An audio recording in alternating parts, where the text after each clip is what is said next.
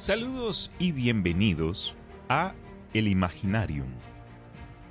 Yo soy Cristian Rusinque, su guía y anfitrión, en este podcast donde hablaremos de cuentos, historia, cultura popular y otros temas que expandan la imaginación. En este episodio, El horror de Dunwich por H.P. Lovecraft.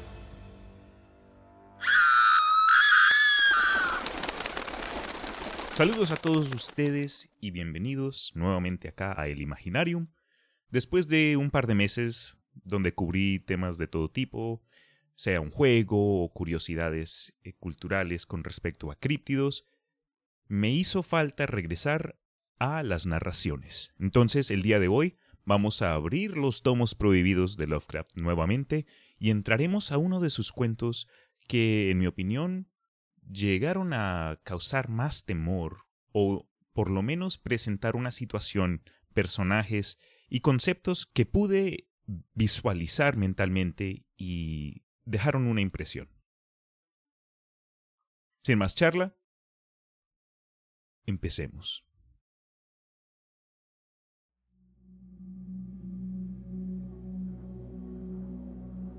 Gorgonas, hidras y quimeras. Terribles historias de Seleno y las aspias pueden reproducirse en el cerebro del supersticioso, pero estaban ahí antes. Son transcripciones, tipos. Los arquetipos viven en nosotros y son eternos. ¿De qué otra manera lograría la recitación de aquello que en la vigilia sabemos que es falso, llegar a afectarnos de tal modo? ¿Será que concebimos naturalmente el terror de tales objetos, considerados así por su capacidad para infligirnos daño corporal? En lo absoluto. Estos terrores son de una cuna más antigua, son anteriores al cuerpo, o incluso sin éste, serían lo mismo. La clase de temor de la que aquí se habla es enteramente espiritual, y es tan fuerte en la medida que no tiene objeto sobre la tierra y predomina en el periodo de la infancia sin pecado. Esto entraña dificultades para la solución que arrojaría una probable nueva perspectiva sobre nuestra condición antemundana y un vistazo fugaz a las tierras de sombras de nuestra preexistencia. Charles Lamb Brujas y otros terrores nocturnos.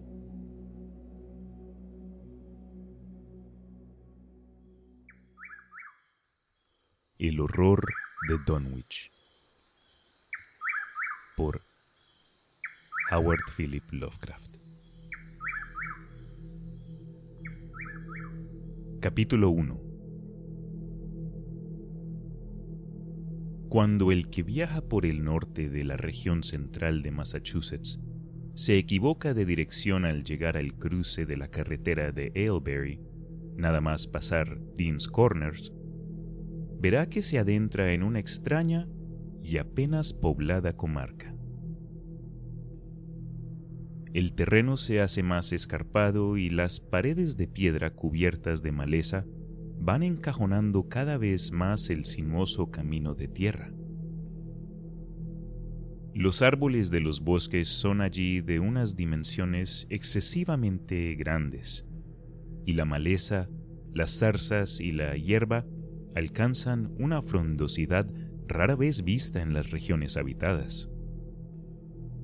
Por el contrario, los campos cultivados son muy escasosos y áridos, mientras que las pocas casas diseminadas a lo largo del camino presentan un sorprendente aspecto uniforme de decrepitud, suciedad y ruina. Sin saber exactamente por qué, uno no se atreve a preguntar nada a las arrugadas y solitarias figuras que, cuando en cuando, se ve escrutar desde puertas medio derruidas, desde pendientes y rocosos prados. Esas gentes son tan silenciosas y hurrañas que uno tiene la impresión de verse frente a un recóndito enigma del que más vale no intentar averiguar nada.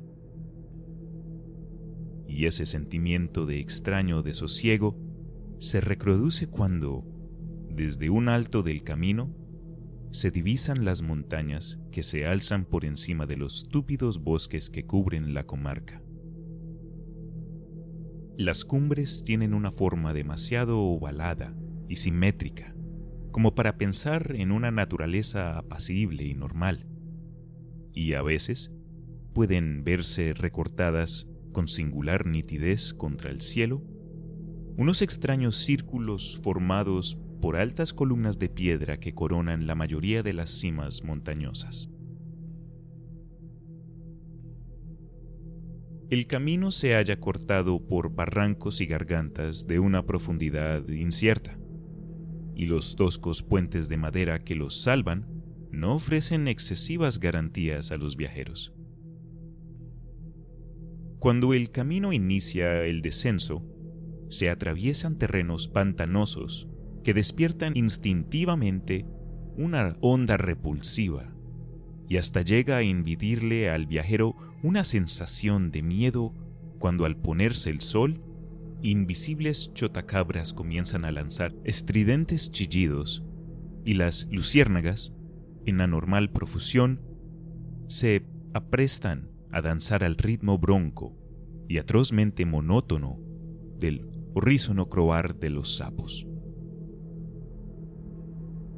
Las angostas y resplandecientes aguas del curso superior del Miskatonic adquieren una extraña forma serpentánea mientras discurren al pie de las abovedadas cumbres montañosas entre las que nace.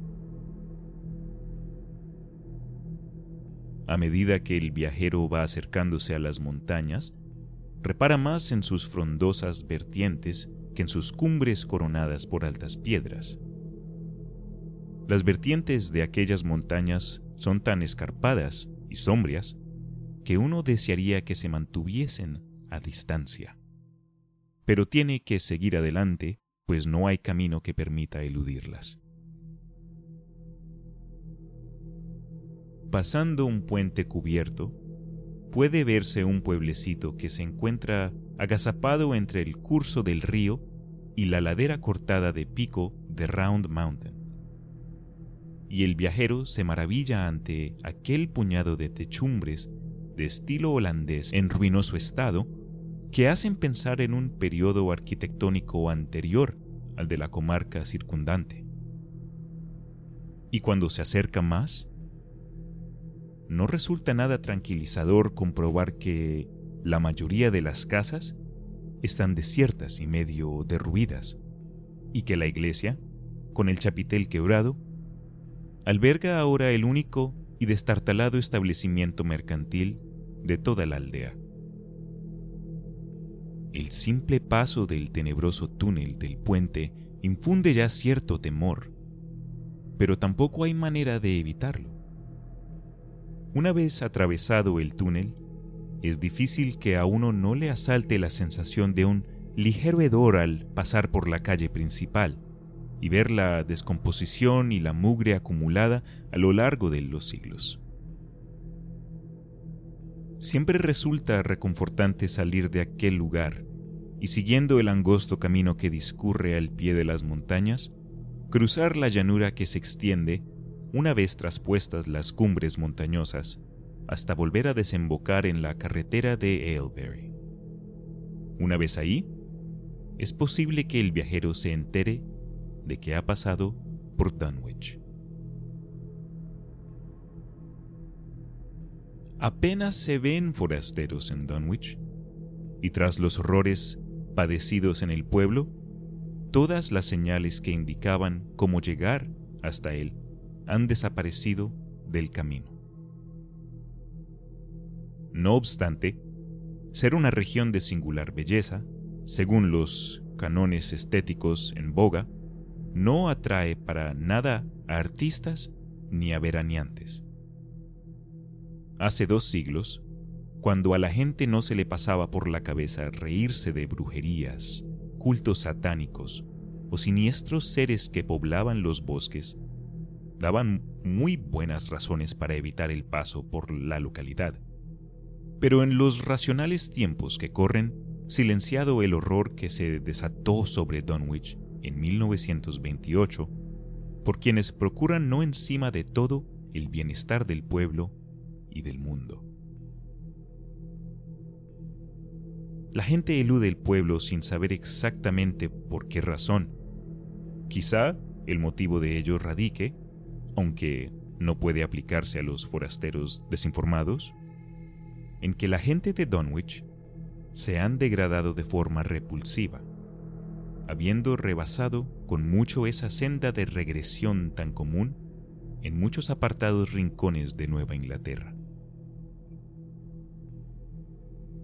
Los vecinos de Dunwich han llegado a construir un tipo racial propio, con estigmas físicos y mentales de degeneración y endogamia bien definidos. Su nivel medio de inteligencia es increíblemente bajo, mientras que sus anales despiden un apestoso tufo a perversidad y asesinatos semicubiertos, a incestos y a infinidad de actos de indecible violencia y maldad. La aristocracia local, representada por los dos o tres lineajes familiares que vinieron procedentes de Salem en 1692, han logrado mantenerse algo por encima del nivel general de degeneración, aunque numerosas ramas de tales lineajes acabaron por sumirse tanto entre la sórdida plebe que solo restan sus apellidos como recordatorios del origen de su desgracia. Algunos miembros de las familias Watley y Bishop siguen aún enviando a sus primogénitos a instituciones como Harvard y Miskatonic, pero los jóvenes que se van rara vez regresan a las semiderruidas techumbres de estilo holandés bajo las que tanto ellos como sus antepasados nacieron y crecieron.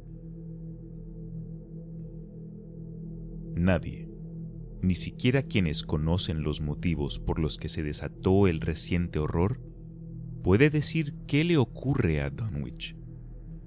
Aunque las viejas leyendas aluden a hilodráticos ritos y conclaves con los indios en los que invocaban misteriosas figuras provenientes de grandes montañas rematadas en forma de bóveda al tiempo que oficiaban salvajes rituales orgiásticos contestados por estridentes crujidos y fragores salidos del interior de las montañas. En 1747, el reverendo Abijah Hodley, recién incorporado a su ministerio en la iglesia congresional de Dunwich, predicó un memorable sermón sobre la amenaza de Satanás y sus demonios, que se cernía sobre la aldea en el que, entre otras cosas, dijo, No puede negarse que semejantes monstruosidades integrantes de un infernal cortejo de demonios son fenómenos harto conocidos como para intentar negarlos. Las impias voces de Azazel y de Brusael y de Belcebú y de Belial las oyen hoy saliendo de la tierra más de una veintena de testigos de toda confianza. Y hasta yo mismo, no fue hace más de dos semanas, pude escuchar toda una alusión de las potencias infernales detrás de mi casa. Los chirridos, redobles, quejidos y gritos y silbidos que ahí se oían no podían proceder de nadie de este mundo. Eran de esos sonidos que solo pueden salir de recónditas cimas que únicamente a la magia negra le es dado descubrir y al diablo penetrar. No había pasado mucho tiempo desde la lectura de este sermón cuando el reverendo Hodley desapareció sin que se supiera más de él. Si bien sigue conservándose el texto del sermón impreso en la ciudad de Springfield. No había año en que no se oyese y diese cuenta de estrepitosos fragores en el interior de las montañas. Y aún hoy, tales ruidos siguen sumiendo en la mayor perplejidad a geólogos y fisiógrafos.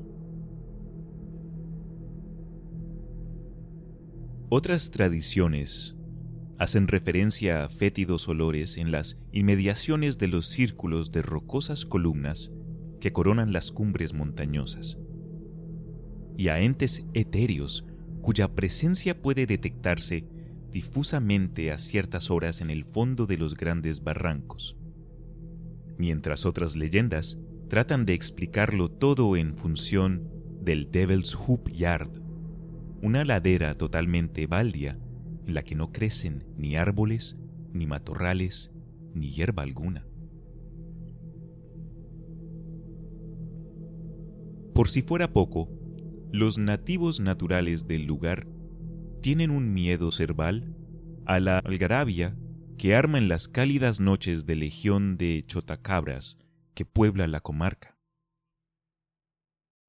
Afirman que tales pájaros son psicómpompos, que están al acecho de las almas de los muertos y que sincronizan al unísono sus pavorosos chirridos con la jadeante respiración del moribundo. Si consiguen atrapar el alma fugitiva en el momento en el que abandona el cuerpo, se ponen a revoltear al instante y prorrumpen en diabólicas risotadas pero si ven frustrados sus intenciones, se sumen poco a poco en el silencio. Claro está que dichas historias ya no se oyen y no hay quien crea en ellas, pues datan de tiempos muy antiguos. Dunwich es un pueblo increíblemente viejo, mucho más viejo que cualquier otro en 30 millas a la redonda. Al sur aún puede verse las paredes del sótano y la chimenea de la antiquísima casa de los Bishop, construida con anterioridad a 1700. A tanto que las ruinas del molino que hay en la cascada, construido en 1806, constituyen la pieza arquitectónica más reciente de la localidad. La industria no arraigó en Dunwich y el movimiento fabril del siglo XIX se resultó ser de corta duración en la localidad. Con todo, lo más antiguo son las grandes circunferencias de columnas de piedra toscamente labradas que hay en las cumbres montañosas. Pero esta obra se atribuye por lo general más a los indios que a los colonos restos de cráneos y huesos humanos hallados en el interior de dichos círculos y en tomo a la gran roca en forma de mesa de Sentinel Hill, apoyan la creencia de que tales lugares fueron, en otras épocas, enterramientos de los indios Pocumtuc, aun cuando numerosos etnólogos, obviando la práctica e imposibilidad de tan disparatada teoría, siguen empeñados en creer que se trata de restos caucásicos.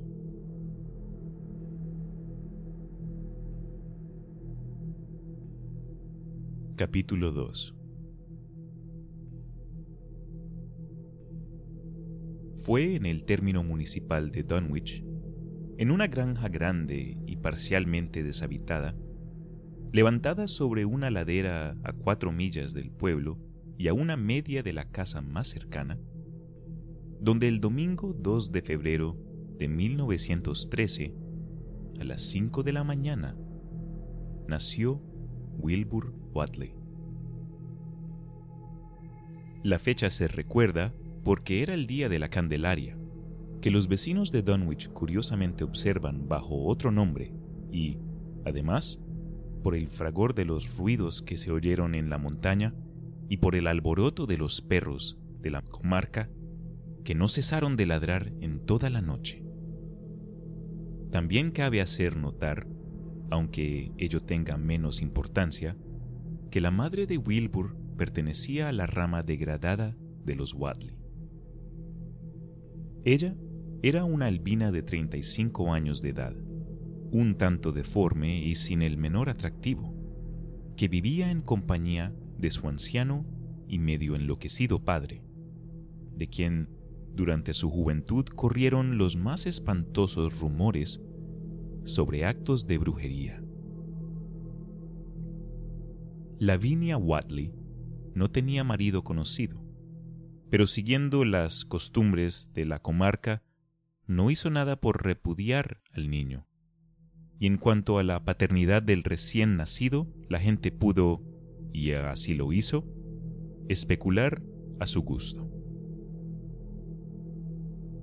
La madre estaba extrañamente orgullosa de aquella criatura de tez morena y facciones de chivo que tanto contrastaba con su enfermizo semblante y sus rosáceos ojos de albina.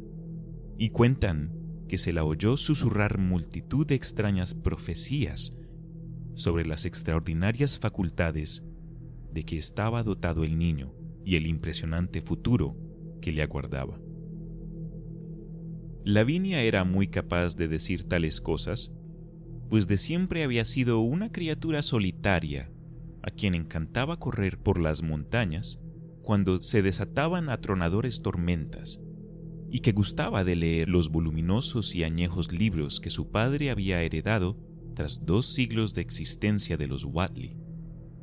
Libros que empezaban a caerse a pedazos de puro viejos y apolillados, en su vida había ido a la escuela, pero sabía de memoria multitud de fragmentos inconexos de antiguas leyendas populares que el viejo Wadley le había enseñado.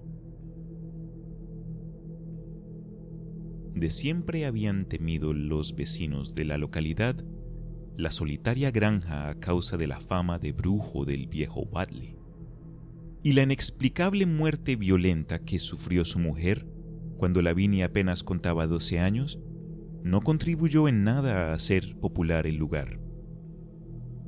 Siempre solitaria y aislada en medio de extrañas influencias, Lavinia gustaba de entregarse a visiones alucinantes y grandiosas, a la vez que a singulares ocupaciones.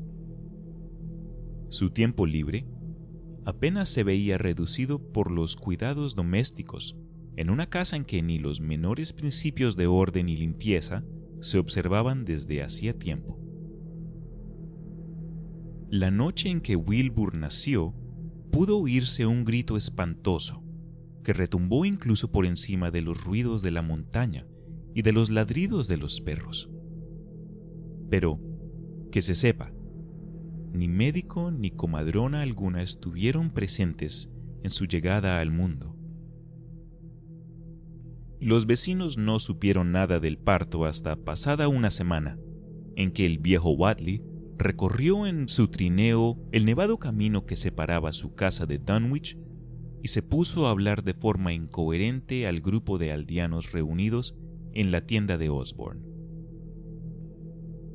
Parecía como si se hubiera producido un cambio en el anciano como si un elemento subrepticio nuevo se hubiese introducido en su obnubilado cerebro, transformándole de objeto en sujeto de temor.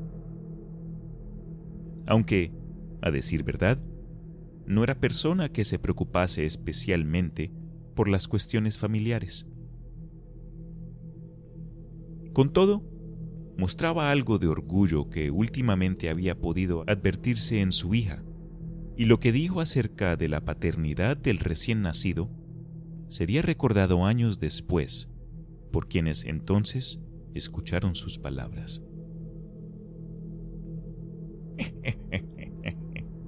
Me trae sin cuidado lo que piense la gente. Si el hijo de Lavinia se parece a su padre, será bien distinto de cuanto pueda esperarse. No hay razones para creer que no hay otra gente que la que se ve por estos aledaños. Lavinia ha leído y ha visto cosas que la mayoría de vosotros ni siquiera sois capaces de imaginar. Espero que su hombre sea tan buen marido como el mejor que pueda encontrarse por esta parte de Elberry. Y si supierais la mitad de la cosa que yo sé, no desearías mejor casamiento por la iglesia, ni aquí, ni en ninguna otra parte. Escuchad bien a esto que os digo.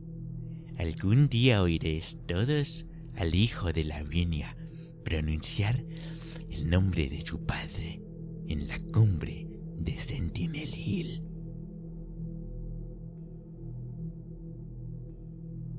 Las únicas personas que vieron a Wilbur durante el primer mes de su vida fueron el viejo Zechariah Watley, de la rama aún no degenerada de los Watley, y Mamie Bishop, la mujer con quien vivía desde hacía años Earl Sawyer.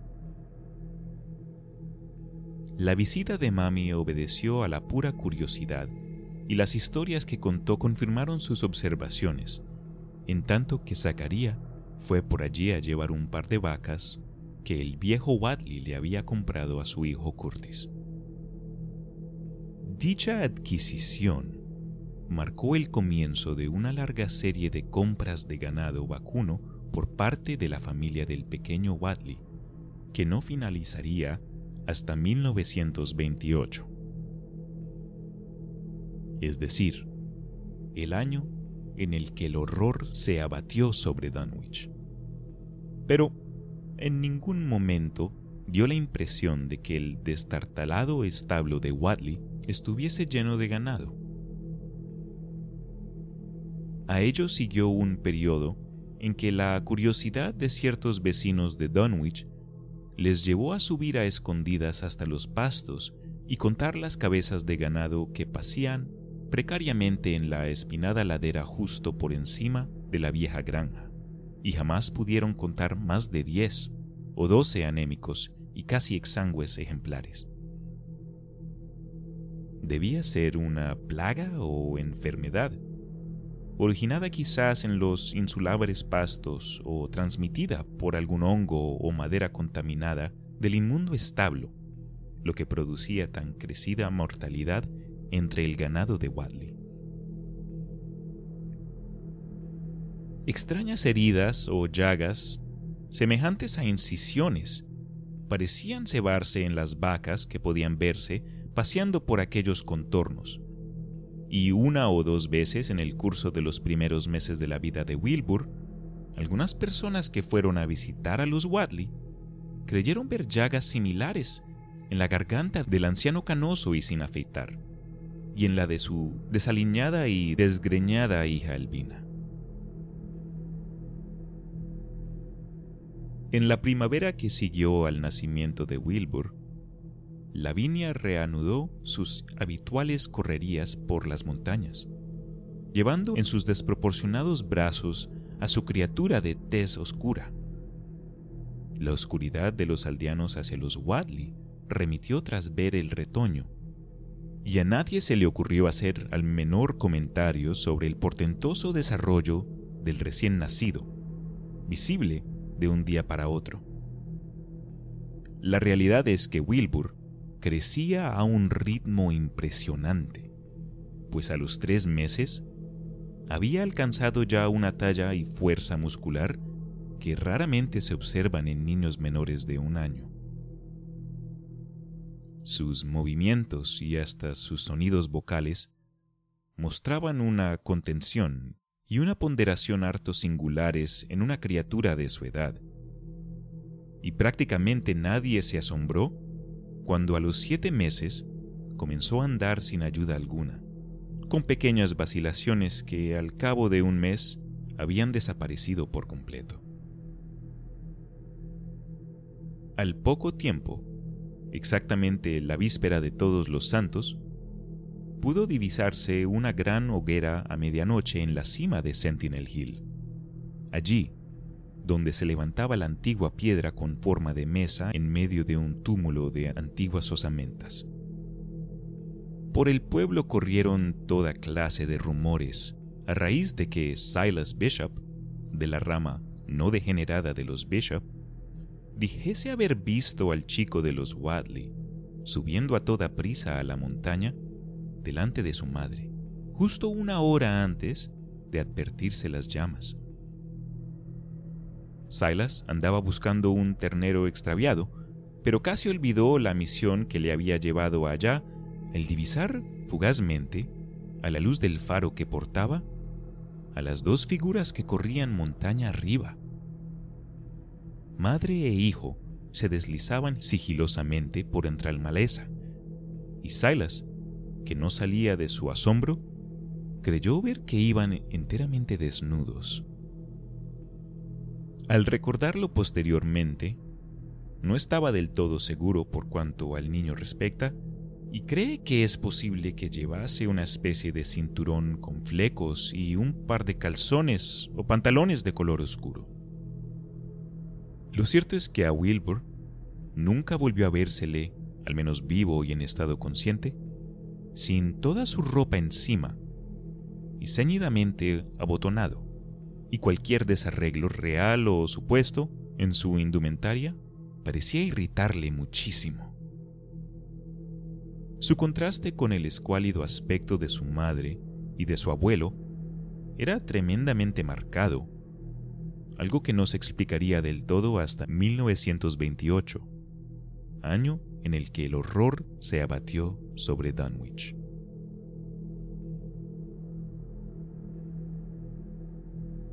Por el mes de enero, entre los rumores que corrían por el pueblo, se hacían mención de que el rapaz negro de Lavinia había comenzado a hablar cuando apenas contaba once meses. Su lenguaje era impresionante, tanto porque se diferenciaba de los acentos normales que se oían en la región, como por la ausencia del balbuceo infantil apreciable en muchos niños de 3 y 4 años. No era una criatura parlanchina, pero cuando se ponía a hablar parecía expresar algo impresionable, inapreciable y totalmente desconocido para los vecinos de Dunwich. La extrañez no radicaba en cuanto decía ni en las sencillas expresiones a que recurría, sino que parecía guardar una vaga relación con el tono o con los órganos vocales productores de los sonidos silábicos. Sus facciones se caracterizaban, asimismo, por una nota de madurez, pues si bien tenía en común con su madre y abuelo la falta de mentón, la nariz firme y precozamente perfilada, junto con la expresión de los ojos, grandes, oscuros y de rasgos latinos, hacían que pareciese casi adulto y dotado de una inteligencia fuera de lo común. Pese a su aparente brillantez, era, empero, rematadamente feo. Desde luego, algo de chotuno o animal había en sus carnosos labios, en su tez amarillenta y porosa, en su áspero y desgrañado pelo, y en sus orejas increíblemente alargadas. Pronto la gente empezó a sentir aversión hacia él, de forma incluso más marcada que hacia su madre y abuelo. Y todo cuanto sobre él se aventuraban a decir se hallaba salpicado de referencias al pasado de brujo del viejo Wadley, y a cómo retumbaron las montañas cuando profirió a pleno pulmón el espantoso nombre de Yog-Sothoth en medio de un círculo de piedras y con un gran libro abierto entre sus manos. Curiosamente, los perros se enfurecían ante la sola presencia del niño, hasta el punto que continuamente se veía obligado a defenderse de sus amenazadores ladridos.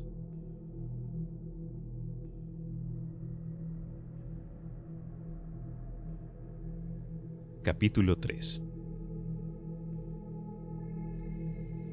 Entretanto, el viejo Wadley siguió comprando ganado sin que se viera incrementar el número de su cabaña. Asimismo, taló madera y se puso a restaurar las partes hasta entonces sin utilizar de la casa, un espacioso edificio con el tejado rematado en pico y la fachada posterior totalmente empotrada en la rocosa ladera de la montaña. Hasta entonces, las tres habitaciones en estado menor ruinoso de la planta baja habían bastado para albergar a su hija y a él. El anciano debía conservar aún una fuerza prodigiosa para poder realizar por sí solo tan ardua tarea, y aunque a veces murmuraba cosas que salían de lo normal, su trabajo de carpintería demostraba que conservaba el sano juicio. Empezó las obras nada más nacer Wilbur, tras poner un día en orden uno de los numerosos cobertizos donde se guardaban los áperos, entablarlo y colocar una nueva y resistente cerradura. Ahora, al emprender las obras de reparación del abandonado piso superior, demostró seguir estando en posesión de excelentes facultades mentales. Su manía se reflejaba tan solo en un afán por tapar herméticamente con tablones todas las ventanas del ala restaurada, y aunque a juicio de muchos el mero hecho de intentar repararla ya era una locura. Ya se explicaba mejor que quisiese acondicionar otra habitación en la planta baja para el nieto recién nacido. Habitación esta que varios visitantes pudieron ver, si bien nadie logró jamás acceder a la planta superior, herméticamente cerrada por gruesos tablones de madera. Revistió toda la habitación del nieto con sólidas estanterías hasta el techo, sobre las cuales fue colocando poco a poco y en orden aparentemente cuidadoso los antiguos volúmenes apolillados y los fragmentos sueltos de libros que hasta entonces habían estado amontonando de mala manera en los más insólitos rincones de la casa.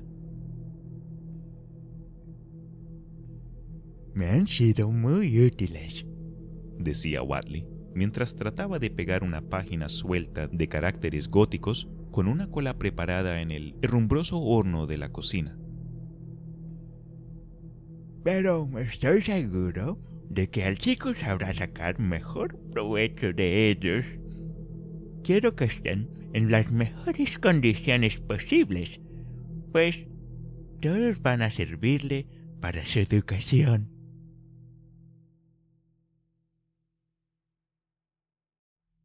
Cuando Wilber contaba un año y siete meses, esto es, en septiembre de 1914, su estatura y en general las cosas que hacía se salían por completo de lo normal tenía ya la altura de un niño de cuatro años.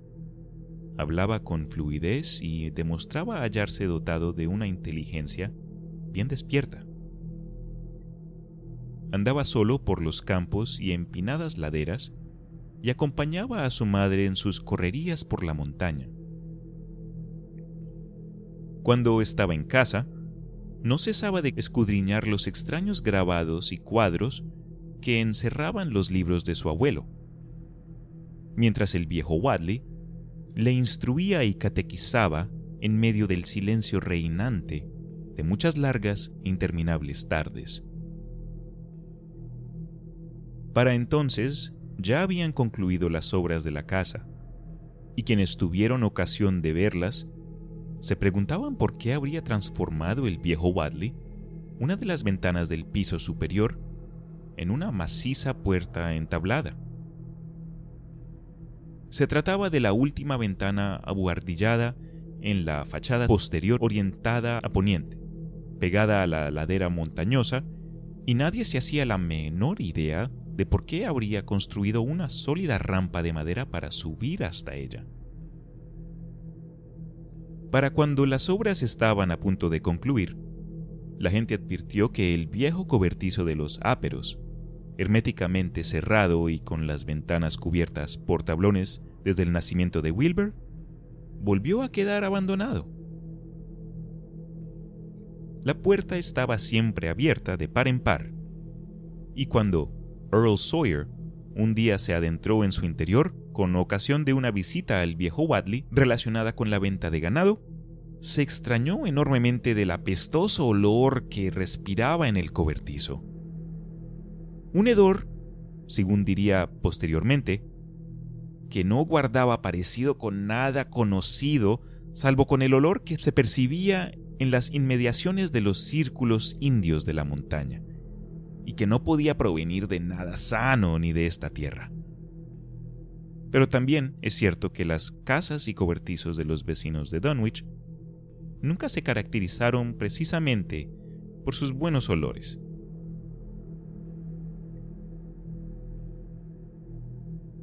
No hay nada digno de destacar en los meses que siguieron, salvo que todo el mundo juraba percibir un ligero pero constante aumento de los misteriosos ruidos que salían de la montaña. La víspera del primero de mayo de 1915, se dejaron sentir tales temblores de tierra que hasta los vecinos de Aylesbury pudieron percibirlos. Y unos meses después, en la víspera de Todos los Santos, se produjo un fragor subterráneo asombrosamente sincronizado con una serie de llamaradas. Ya están otra vez los Wadleys con sus brujerías, decían los vecinos de Dunwich. Wilbur seguía creciendo a un ritmo prodigioso, hasta el punto de que al cumplir cuatro años parecía como si tuviera ya diez. Leía ávidamente, sin ayuda alguna, pero se había vuelto mucho más reservado. Su semblante denotaba un natural taciturno, y por primera vez la gente empezó a hablar del incipiente aspecto demoníaco de sus facciones de chivo. A veces se ponía a musitar en una jerga totalmente desconocida y a cantar extrañas melodías que hacían estremecer a quienes las escuchaban, invadiéndoles de un indecible terror. La aversión que mostraban hacia él los perros era objeto de frecuentes comentarios, hasta el punto de verse obligado a llevar siempre una pistola encima para evitar ser atacado en sus correrías a través del campo. Y, claro está, su utilización del arma en diversas ocasiones no contribuyeron en lo absoluto a granjearle la simpatía de los dueños de los perros guardianes. De los dueños de perros guardianes. Las pocas visitas que acudían a la casa de los Watley encontraban con harta frecuencia a Lavinia, sola en la planta baja, mientras que oían extraños gritos y pisadas en el entablado piso superior. Jamás dijo Lavinia que podrían estar haciendo su padre y el muchacho allá arriba. Aunque, en cierta ocasión, en que un jovial pescadero intentó abrir la atrancada puerta que daba a la escalera, empaledeció y un pánico cerval se dibujó en su rostro. El pescadero contó luego en la tienda de Dunwich que le pareció haber oído el pataleo de un caballo en el piso superior. Los clientes que en aquel momento se encontraban en la tienda pensaron al instante en la puerta, en la rampa y en el ganado que con tal celeridad desaparecía, estremeciéndose al recordar las historias de los años mozos del viejo Wadley y las extrañas cosas que profiere la tierra cuando se sacrifica un ternero en un momento propicio a ciertos dioses paganos. Desde hacía tiempo podía advertirse que los perros temían y detestaban la finca de los Watley, con igual furia que anteriormente había demostrado hacia la persona de Wilbur.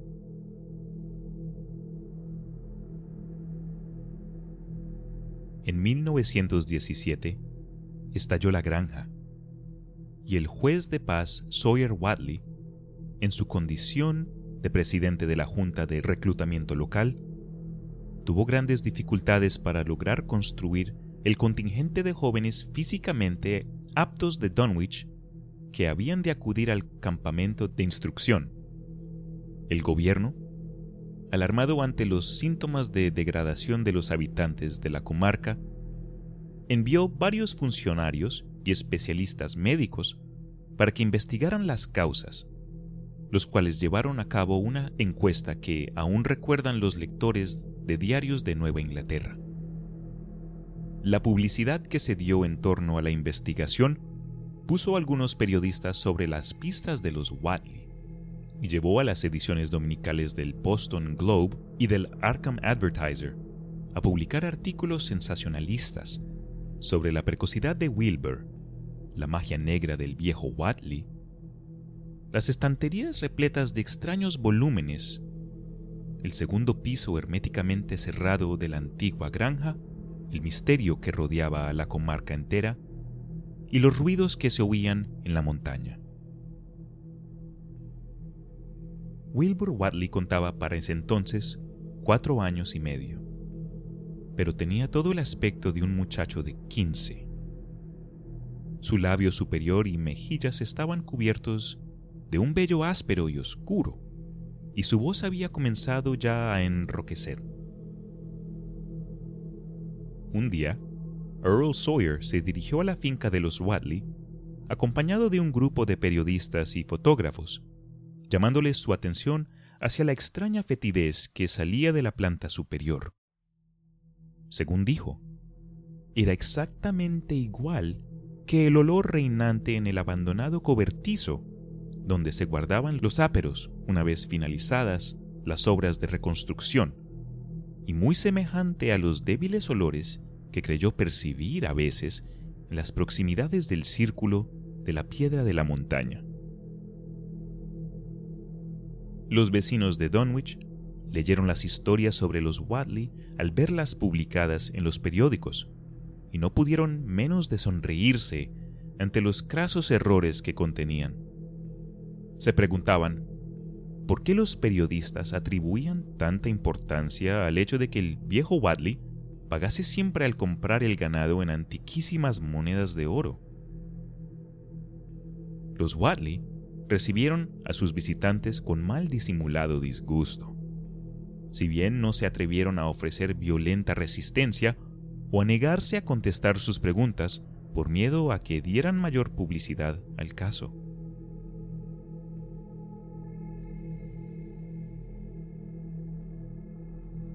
Capítulo 4 Durante toda una década la historia de los Watley se mezcló inextricablemente con la existencia general de una comunidad patológicamente enfermiza que se hallaba acostumbrada a su extraña conducta y se había vuelto insensible a sus orgiásticas celebraciones de la víspera de mayo y de todos los santos. Dos veces al año los Watley encendían hogueras en la cima de Sentinel Hill, y en tales fechas el fragor de la montaña se reproducía con violencia cada vez más inusitada, y tampoco era raro que tuviesen lugar acontecimientos extraños y portentosos en su solitaria granja en cualquier otra fecha del año. Con el tiempo, los visitantes afirmaron oír ruidos en la cerrada planta alta, incluso en momentos que todos los miembros de la familia estaban abajo, y se preguntaron a qué ritmo solían sacrificar los Wadleys una vaca o un ternero. Se hablaba incluso de denunciar el caso a la Sociedad Protectora de Animales, pero al final no se hizo nada, pues los vecinos de Dunwich no tenían ninguna gana de que el mundo exterior reparase en ellos. Hacia 1923, siendo Wilber un muchacho de 10 años y con una inteligencia, voz, estatura y barba que le daban todo el aspecto de una persona ya madura, se inició una segunda etapa de obras de carpintería en la vieja finca de los Wadley. Las obras tenían lugar en la cerrada planta superior, y por los trozos de madera sobrante que se veían por el suelo, la gente dedujo que el joven y el abuelo habían tirado todos los tabiques y hasta levantado la tarima del piso, dejando solo un gran espacio abierto entre la planta baja y el tejado remotado en pico. Asimismo, habían demolido la gran chimenea central e incluso e instalado en el herrumboso espacio que quedó al descubierto una endeble cañería de hojalata con salida al exterior. En la primavera que siguió a las obras, el viejo Wadley advirtió el crecido número de chotacabras que, procedentes del barranco de Cold Spring, acudían por las noches a chillar bajo su ventana. Watley atribuyó a la presencia de tales pájaros un significado especial, y un día dijo en la tienda de Osborne que creía cercano su fin. Ahora chirrían al ritmo de mi respiración, dijo él. Así que deben estar ya a las acecho para lanzarse sobre mi alma. Ay, ver. Saben que pronto va a abandonarme y no quieren dejarla escapar. Cuando haya muerto sabréis si lo consiguieron o no. Es así. Caso de conseguir mi alma, no cesarían de chirrar y proferir risutadas hasta el amanecer. De lo contrario, se callarán. Los espero a ellos y a las almas que atrapan, pues si quieren mi alma, les va a tocar lo suyo.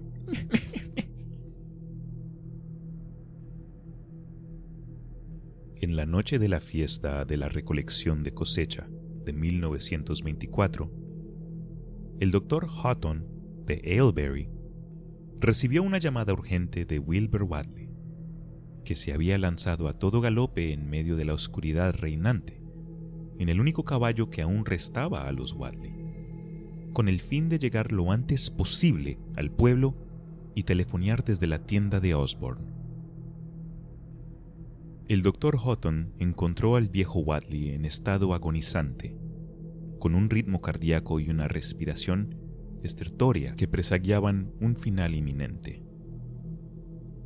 La deforme hija albina y el nieto adolescente, pero ya barbudo, permanecían junto al lecho mortuario. Mortuorio, mientras que del tenebroso espacio que se abría por encima de sus cabezas llegaba la desagradable sensación de una especie de chapoteo o aliaje rítmico, algo así como el ruido de las olas de una playa de aguas remansadas. Con todo lo que más le molestaba al médico era el ensordecedor griterío que armaban las aves nocturnas que revoloteaban en torno a la casa. Una verdadera legión de chotacabras que chirriaba su monótono mensaje diabólicamente sincronizado con los entrecortados estertores del agonizante anciano. Aquello sobrepasaba decididamente lo siniestro y lo monstruoso, pensó el doctor Houghton, que al igual que el resto de los vecinos de la comarca, había acudido de muy mala gana a la casa de los Wadley en respuesta a la llamada urgente que se le había hecho. Hacia la una de la noche, el viejo Wadley recobró la conciencia, y al tiempo que cesaban sus estertores, balbuceó algunas entrecortadas palabras a su nieto.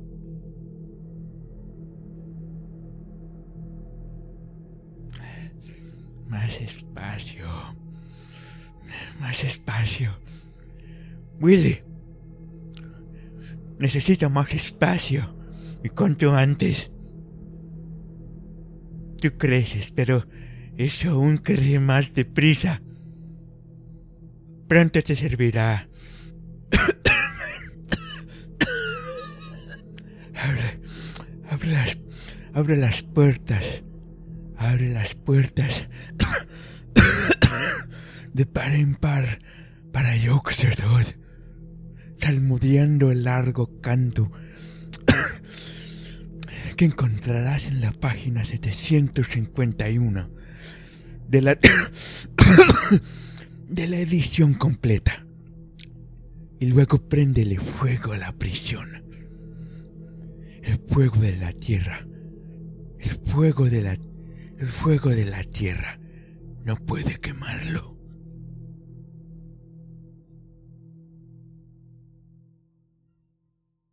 No cabía duda el viejo Wadley estaba loco de remate. Tras una pausa, durante, la cual la bandada de chotacabras que había fuera sincronizó sus chirridos al nuevo ritmo jadeante de la respiración del anciano, y pudieron oírse extraños ruidos que venían de algún remoto lugar en las montañas. Aún tuvo fuerzas para pronunciar una a dos frases más.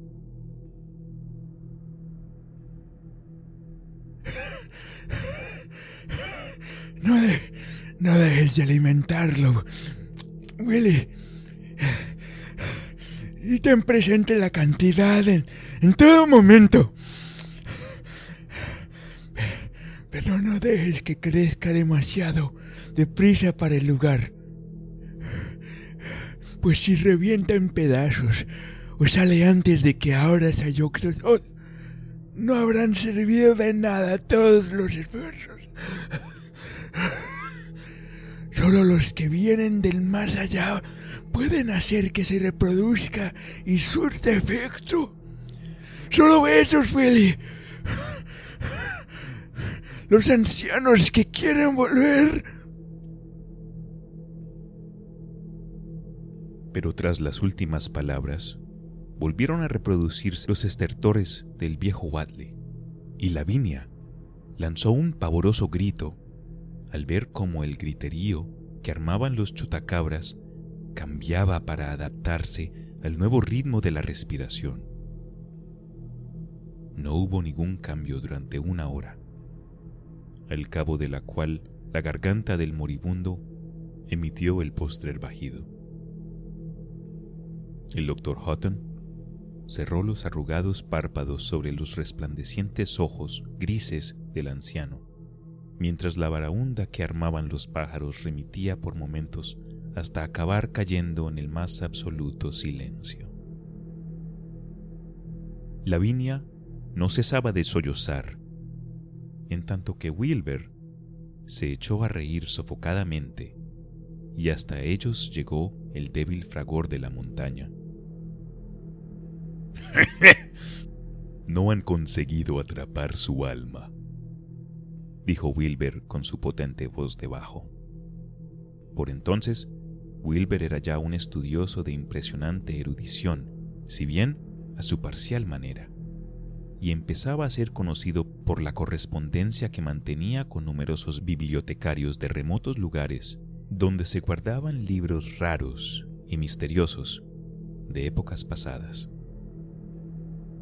Al mismo tiempo, cada vez se le detestaba y temía más en la comarca de Dunwich, por la desaparición de ciertos jóvenes que todas las sospechas hacían confluir difusamente en el umbral de su casa.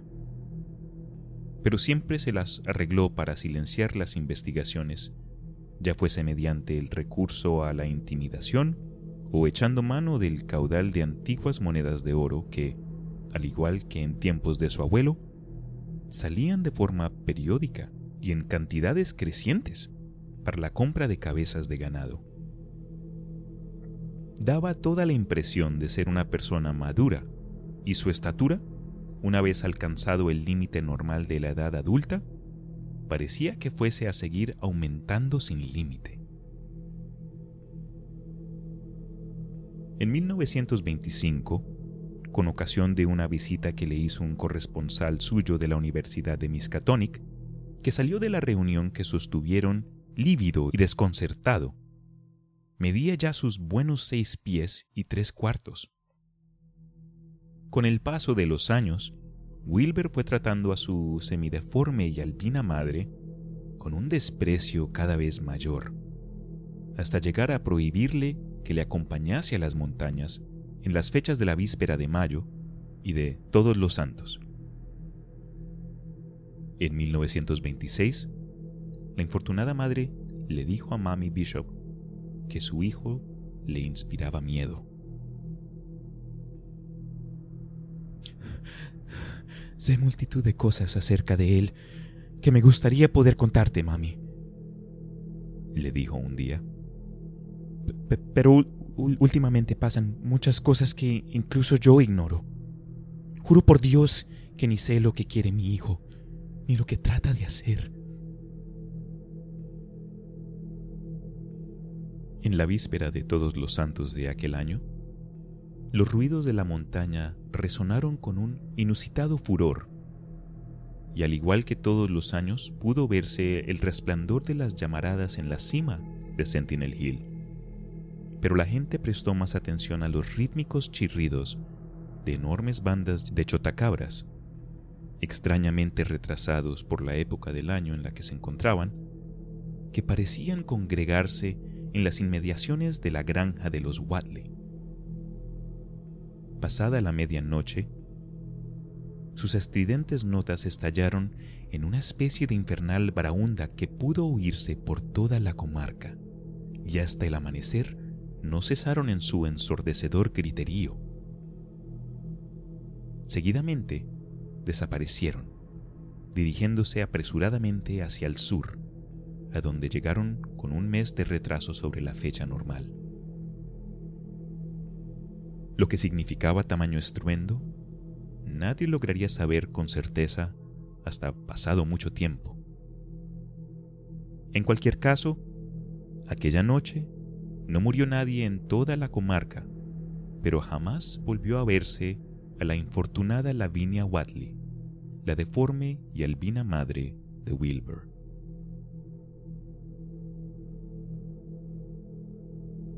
En el verano de 1917, Wilbur reparó dos cobertizos que había en el corral y comenzó a trasladar a ellos sus libros y efectos personales.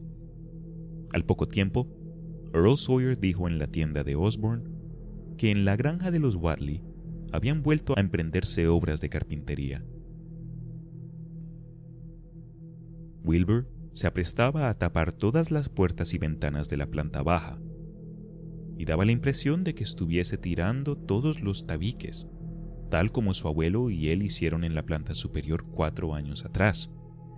Se había instalado en uno de los cobertizos y según Sawyer tenía un aspecto un tanto preocupado y temeroso. La gente de la comunidad sospechaba que sabía algo acerca de la desaparición de su madre, y eran muy pocos los que se atrevían a rondar por las inmediaciones de la granja de los Wadley.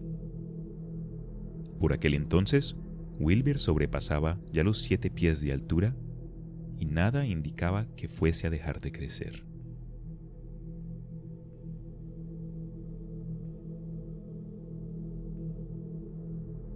Capítulo 5 Aquel invierno trajo consigo el nada desdeñable acontecimiento del primer viaje de Wilbur fuera de la comarca de Dunwich.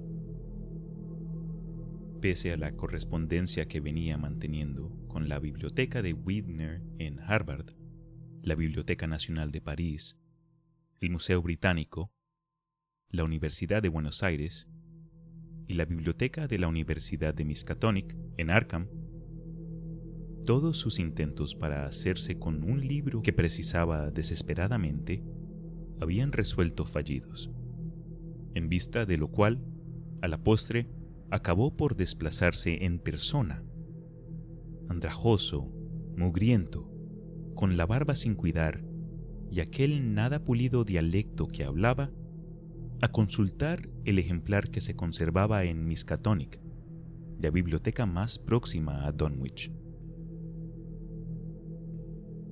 con casi ocho pies de altura y portando una maleta de ocasión recién comprada en la tienda de Osborne, aquel espantajo de tez trigueña y rostro de chivo se presentó un día en Arkham en busca del temible volumen guardado bajo siete llaves en la biblioteca de la Universidad de Miskatonic. El pavoroso Necronomicon del enloquecido árabe Abdul al-Hazred en versión latina de Aulus Wormius, impreso en España en el siglo XVII. Jamás hasta entonces había visto Wilber una ciudad, pero su único interés al llegar a Arkham se redujo a encontrar el camino que llevaba al recinto universitario.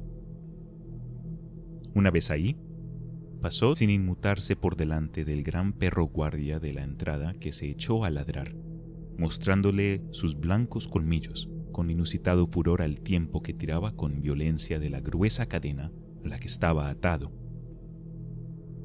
Wilber llevaba consigo el inapreciable, pero incompleto, ejemplar de la versión inglesa del Necronomicon del Dr. Dee, que su abuelo le había legado, y nada más le permitieron acceder al ejemplar en latín se puso a cotejar los dos textos con el propósito de descubrir cierto pasaje que, de no hallarse en condiciones defectuosas, habría debido encontrarse en la página 751 del volumen de su propiedad.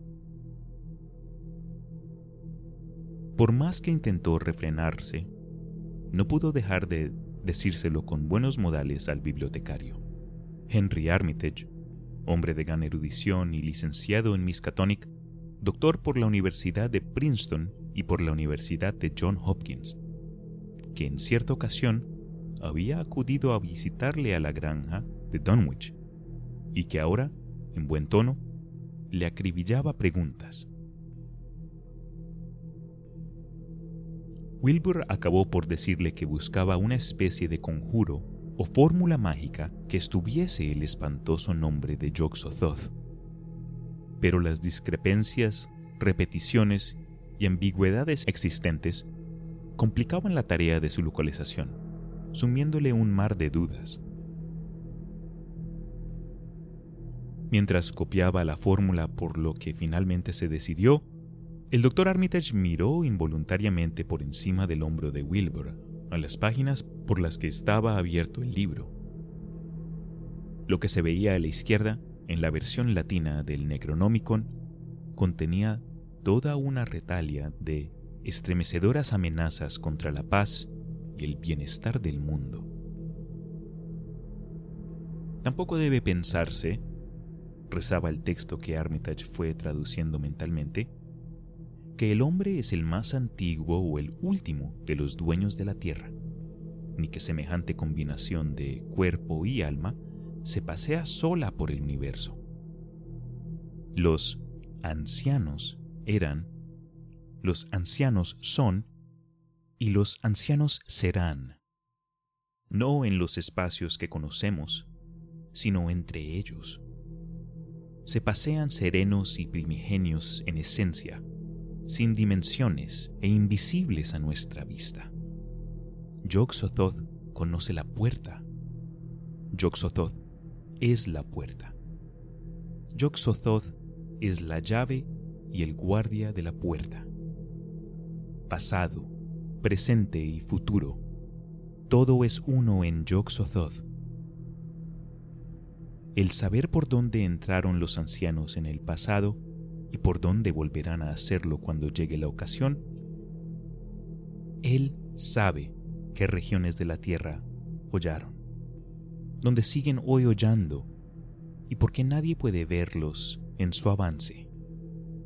Los hombres perciben a veces su presencia por el olor que despiden, pero ningún ser humano puede ver su semblante, salvo únicamente a través de las facciones de los hombres engendrados por ellos, y son de las más diversas especies, difiriendo en apariencia desde la mismísima imagen del hombre hasta esas figuras invisibles o sin sustancia que son ellos.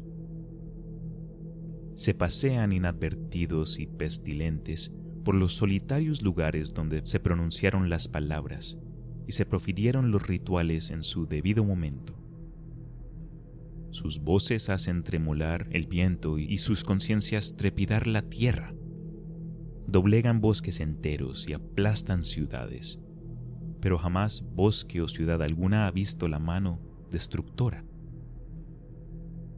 Kadad los ha conocido en las paredes heladas, pero ¿quién conoce a Kadad en el glacial desierto del sur y en sus sumergidas islas del océano se levantan piedras en las que se ve grabado su sello. Pero, ¿quién ha visto la helada ciudad hundida o la torre secularmente cerrada y recubierta de algas y moluscos? El gran Cthulhu es su primo, pero solo difusamente puede reconocerlos. Ya shub por su insano olor los conoceréis. Su mano os aprieta las gargantas pero ni aún así los veis. Y su morada es una misma con el umbral que guardáis. yog es la llave que abre la puerta, por donde las esferas se encuentran. El hombre rige ahora donde antes regían ellos, pero pronto regirán ellos donde ahora rige el hombre. Tras el verano, el invierno, y tras el invierno, el verano. Aguardan, paciente y confiados, pues saben que volverán a reinar sobre la tierra.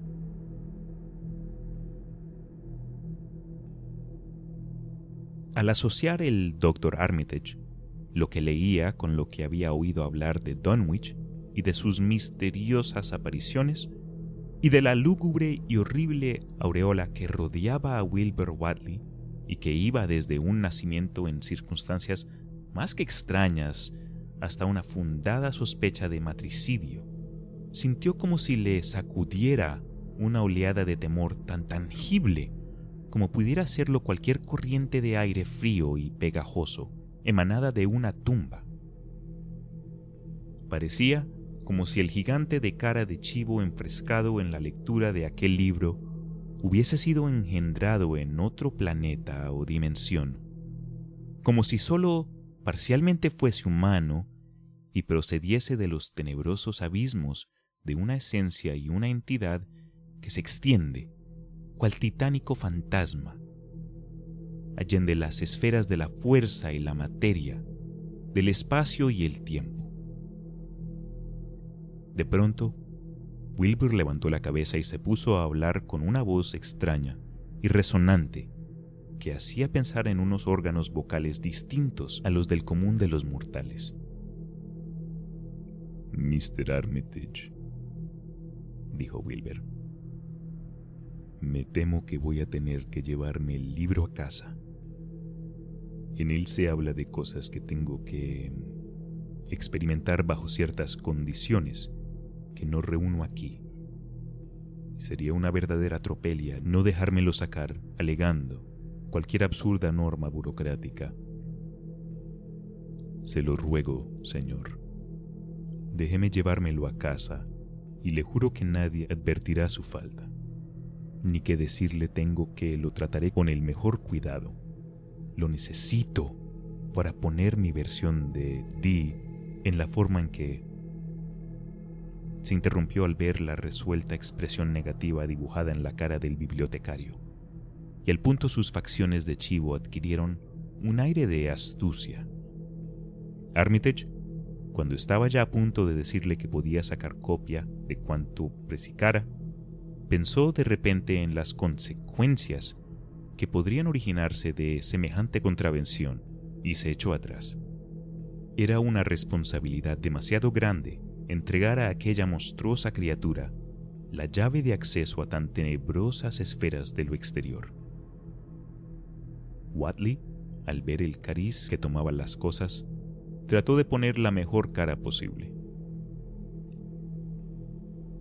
Bueno, ¿qué le vamos a hacer si se pone así? a ver si en Harvard no son tan picajosos y hay más suerte. Y sin decir una sola palabra más, Watley se levantó y salió de la biblioteca, debiendo agachar la cabeza por cada puerta que pasaba. Armitage pudo oír el tremendo aullido del gran perro que había en la entrada, y a través de la ventana observó las zancadas de gorila de Watley mientras cruzaba el pequeño trozo de campus que podía divisarse desde la biblioteca. Le vinieron a la mente las espantosas historias que había llegado a sus oídos, y recordó lo que se decía en las ediciones dominicales del periódico Advertiser, así como las impresiones que pudo recoger entre los campesinos y vecinos de Dunwich durante su visita a la localidad. Horribles y malolientes, seres invisibles que no eran de la Tierra, o al menos no de la Tierra tridimensional que conocemos. Corrían por los barronques de Nueva Inglaterra y acechaban impúdicamente desde las montañosas cumbres. Hacía tiempo que estaba convencido de ello, pero ahora creía experimentar la inminente y terrible presencia del horror extraterrestre y vislumbrar con un prodigioso avance en los tenebrosos domicilios de tan antigua y hasta entonces aletargada pesadilla. Estremecido y con una honda sensación de repugnancia, encerró el Necronómico en su sitio. Pero un atroz e inidentificable hedor seguía impregnado aún toda la estancia por su insano olor los conoceréis. Se recordó el bibliotecario. Sí, no cabía duda. Aquel fétido olor era el mismo que hacía menos de tres años le provocó náuseas en la granja de Watley. Pensó en Wilbur, en sus siniestras facciones de chivo, y soltó una irónica risotada al recordar los rumores que corrían por el pueblo sobre su paternidad. Incestuosos véstagos, Armitage murmuró casi en voz alta para sus entornos. Dios mío, pero serán simplones. Tal es al leer el gran dios Pan de Arthur McCain y creerán que se trata de un escándalo normal y corriente como los de Dunwich. Pero, ¿qué informe y maldita criatura, salida o no de esta tierra tridimensional, era el padre de Wilbur Wadley? Nacido el día de la Candelaria, a los nueve meses de la víspera del 1 de mayo de 1912, fecha en que los rumores sobre extraños ruidos en el interior de la Tierra llegaron hasta Arkham. ¿Qué pasaba en las montañas aquella noche de mayo? ¿Qué horror engendrado el día de la invención de la cruz se había abatido sobre el mundo en forma de carne y huesos semihumanos? Durante las semanas que siguieron, Armitage estuvo recogiendo toda la información que pudo encontrar sobre Wilbur Wadley y aquellos misteriosos seres que poblaban la comarca de Dunwich. Se puso en contacto con el Dr. Houghton de Aylesbury, que había asistido al viejo Wadley en su postrer agonía y estuvo meditando detenidamente sobre las últimas palabras que pronunció, tal como las recordaba el médico. Una nueva visita a Dunwich apenas reportó fruto alguno. No obstante, un detenido examen del Necronomicon, en concreto, de las páginas que con tanta avidez había buscado Wilbur, pareció aportar nuevas y terribles pistas sobre la naturaleza, métodos y apetitos del extraño y maligno ser cuya amenaza se cernía difusamente sobre la Tierra. Las conversaciones sostenidas en Boston con varios estudiantes de saberes arcanos y la correspondencia mantenida con muchos otros eruditos de los más diversos lugares no hicieron sino incrementar la perplejidad de Armitage, quien, tras pasar gradualmente por varias fases de alarma, acabó sumido en un auténtico estado de intenso temor espiritual. A medida que se acercaba el verano, creía cada vez más que debía hacerse algo para interrumpir la escalada de temor que asolaba los valles regados por el curso superior del Miskatonic, e indagar quién era el monstruoso ser conocido entre los humanos por el nombre de Wilbur Wadley.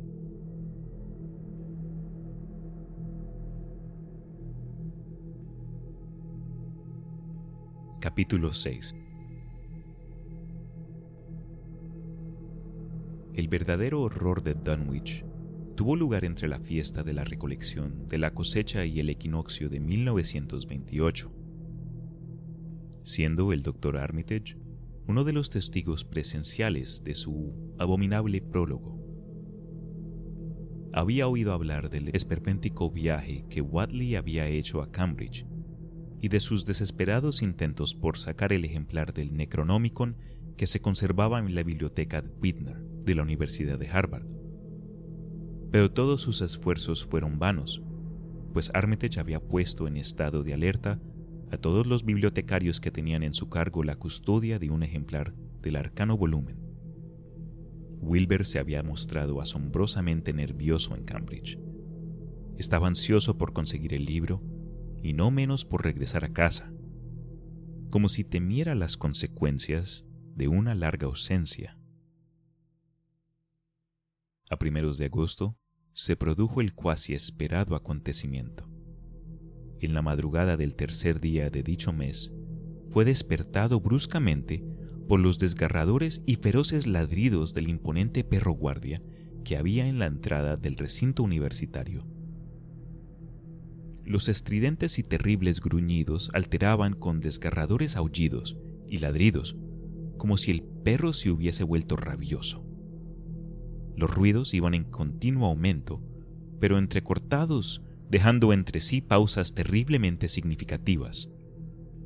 Al poco, se oyó un pavoroso grito de una garganta totalmente desconocida. Un grito que despertó a no menos de la mitad de cuantos dormían a aquellas horas en Arkham, y que en lo sucesivo les asaltaría continuamente en sus sueños. Un grito que no podía proceder de ningún ser nacido en la tierra o morador de ella. Armitage se puso rápidamente algo de ropa por encima y echó a correr por los paseos y jardines hasta llegar a los edificios universitarios, donde pudo ver que otros se le habían adelantado. Aún se oían los retumbantes ecos de la alarma antirrobo de la biblioteca. A la luz de la luna se divisaba una ventana abierta de par en par mostrando las abismales tinieblas que encerraba. Quienquiera que hubiese intentado entrar había logrado su propósito, pues los ladridos y gritos, que pronto acabarían confundiéndose en una sorda profusión de aullidos y gemidos, procedían indudablemente del interior del edificio. Un sexto sentido le hizo entrever a Armitage que cuanto allí sucedía no era algo que pudiera contemplar ojos sensibles, y con gesto autoritario mandó retroceder a la muchedumbre allí congregada al tiempo que abría la puerta del vestíbulo. Entre los allí reunidos vio al profesor Warren Rice y al doctor Francis Morgan, a quienes tiempo atrás había hecho partícipes de algunas de sus conjeturas y temores, y con la mano les hizo una señal para que le siguieran al interior. Los sonidos que de ahí salían habían remitido casi por completo, salvo los monótonos gruñidos del perro. Pero Armitage dio un brusco respingo al advertir entre la maleza un ruidoso coro de chotacabras que había comenzado a entonar sus endiabladamente rítmicos chirridos, como si marchasen al unísono los últimos estertores de un ser agonizante. En el edificio entero reinaba un insoportable hedor que le resultaba harto familiar a Armitage, quien en compañía de los dos profesores se lanzó corriendo por el vestíbulo hasta llegar a la salita de lectura de temas genealógicos de donde salían los sordos gemidos. Por espacio de unos segundos, nadie se atrevió a encender la luz, hasta que Armitage, armándose de valor, dio al interruptor. Uno de los tres hombres, cual no se sabe, profirió un estridente alarido ante lo que se veía tendido en el suelo, entre un revoltijo de mesas y sillas volcadas. El profesor Rice afirma que durante unos instantes perdió el sentido, si bien sus piernas no flaquearon ni llegó a caerse al suelo. En el suelo, encima de un fétido charco de líquido purulento entre amarillento y verdoso, y de una viscosidad bituminosa, yacía medio recostado un ser de casi nueve pies de estatura, al que el perro había desgarrado toda la ropa y algunos trozos de la piel. Aún no había muerto. Se retorcía en medio de silenciosos espasmos, al tiempo que su pecho jadeaba al abominable compás de los estridentes chirridos de las chotacabras que, expectantes, oteaban desde afuera de la sala. Esparcidos por toda la estancia, podían verse trozos de piel y de zapato y jirones de ropa, y junto a la ventana se veía una mochila de lona vacía que debió arrojar ahí aquel gigantesco ser. Junto al pupitre central había un revólver en el suelo, con un cartucho percutado pero sin pólvora que posteriormente serviría para explicar por qué no había sido disparado. No obstante, aquel ser que yacía en el suelo eclipsó un momento cualquier otra imagen que pudiera haber en la estancia. Sería harto trillado y no del todo cierto decir que ninguna pluma humana podría describirlo, pero ya sería menos erróneo decir que no podría visualizarse gráficamente por nadie cuyas ideas acerca de la fisonomía y el perfil en general estuviesen demasiado apegadas a las formas de vida existentes en nuestro planeta y a las tres dimensiones conocidas. No cabía duda de que en parte se trataba de una criatura humana, con manos y cabeza de hombre, en tanto su rostro, chotuno y sin mentón, llevaba el inconfundible sello de los Wadley. Pero el torso y las extremidades inferiores tenían una forma teralógicamente monstruosa. Solo gracias a una holgada indumentaria pudo aquel ser andar sobre la tierra, sin ser molestado o erradicado de su superficie. Por encima de la cintura era un ser cuasi antropomórfico, aunque el pecho, sobre el que aún se hallaban posadas las desgarradoras patas del perro, tenía el correoso y reticulado pellejo de un cocodrilo o un lagarto. La espalda tenía un color moteado, entre amarillo y negro, y recordaba vagamente la escamosa piel de ciertas especies de serpientes. Pero, con diferencia, lo más monstruoso de todo el cuerpo era la parte inferior. A partir de la cintura desaparecía toda semejanza con el cuerpo humano y comenzaba la más desenfrenada fantasía que cabe imaginarse. La piel estaba recubierta de un frondoso y áspero pelaje negro, y del abdomen brotaban un montón de largos tentáculos, entre grises y verdosos, de los que sobresalían unas ventosas rojas que hacían las veces de boca. Su disposición era de lo más extraño y parecía seguir las simetrías de alguna geometría cósmica desconocida en la Tierra e incluso en el sistema solar.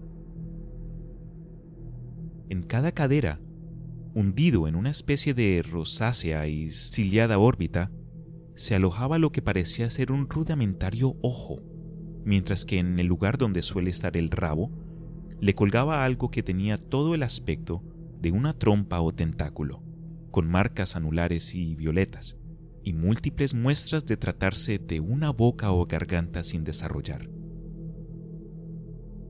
Las piernas salvo por el pelaje negro que las cubría, guardaban ciertos parecidos con las extremidades de los gigantescos saurios que poblaban la Tierra en los tiempos prehistóricos, y terminaban en unas carnosidades surcadas de venas que ni eran pezuñas ni garras. Cuando respiraba, el rabo y los tentáculos mudaban rítmicamente de color, como si obedecieran alguna causa circulatoria característica de su verdoso tinte no humano, mientras que el rabo tenía un color amarillento que alternaba con otro blanco grisáceo de repugnante aspecto en los espacios que quedaban entre los anillos de color violeta. De sangre no había ni rastro, solo el fétido y purulento líquido verdoso amarillento que corría por el piso más allá del pringoso círculo, dejando tras de sí una curiosa y descolorida mancha. La presencia de los tres hombres debió despertar al moribundo Seraí postrado, que se puso a balbucir sin siquiera volver ni levantar la cabeza. Armitage no recogió por escrito los sonidos que profería, pero afirma categóricamente que no pronunció ni uno solo en inglés. Al principio, las sílabas desafiaban toda posible comparación con ningún lenguaje conocido de la Tierra, pero ya hacia el final articuló unos incoherentes fragmentos que, evidentemente, procedían del Necronomicon, el abominable libro cuya búsqueda iba a costarle la muerte. Los fragmentos, tal como los recordó Armitage, rezaban así poco más o menos a Gai, Ga, Ga, Bug, Shogog, Ya, Yog Sotot, Yog Sotot. desvaneciéndose su voz en el aire, mientras las chotacabras chirriaban en crescendo rítmico de malazana expectación. Luego, se interrumpieron los jadeos y el perro alzó la cabeza, emitiendo un prolongado y lúgubre aullido. Un cambio se produjo en la faz amarillenta y chotuna de aquel ser postrado en el suelo al tiempo que sus grandes ojos negros pasmosamente en sus cavidades. Al otro lado de la ventana cesó de repente el griterío que armaban los chotacabras, y por encima de los murmullos de la muchedumbre allí congregada, se oyó un frenético zumbido y revoloteo. Recortadas contra el trasfondo de la luna, podían verse grandes nubes de alados vigías, expectantes, que alzaban al vuelo y huían de la vista, espantados solo de ver la presa sobre la que disponían a lanzarse. De pronto, el perro dio un brusco respingo, lanzó un aterrador ladrido y se arrojó precipitadamente por la ventana por la que había entrado, mientras Armitage decía a gritos a los hombres que aguardaban afuera que en tanto llegase la policía o el forense no podrían entrar en la sala. Afortunadamente, las ventanas eran lo suficientemente altas como para que nadie pudiera asomarse. Para mayor seguridad, echó las oscuras cortinas con sumo cuidado. Entretanto, llegaron dos policías y el doctor Morgan, que salió a su encuentro al vestíbulo. Les instó a que, por su propio bien, aguardasen entrar en la hedionda sala de lecturas hasta que llegara el forense y pudiera cubrirse el cuerpo del ser allí postrado. Mientras esto ocurría, unos cambios realmente espantosos tenían lugar en aquella gigantesca criatura. No se precisa describir la clase y proporción de encogimiento y desintegración que se desarrollaba ante los ojos de Armitage y Rice, pero puede decirse que, aparte de la apariencia externa de cara y manos, el elemento auténticamente humano de Wilbur Wadley era mínimo. Cuando llegó el forense, solo quedaba una masa blancuzca y viscosa sobre el entarmiado suelo, en tanto que el fétido olor casi había desaparecido por completo. Por lo visto, Wadley no tenía cráneo ni esqueleto óseo, al menos tal como los entendemos. En algo había de parecerse a su desconocido progenitor.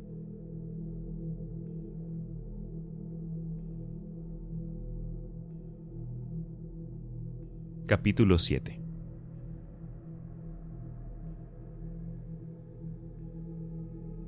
Pero esto no fue sino simplemente el prólogo del verdadero horror de Dunwich.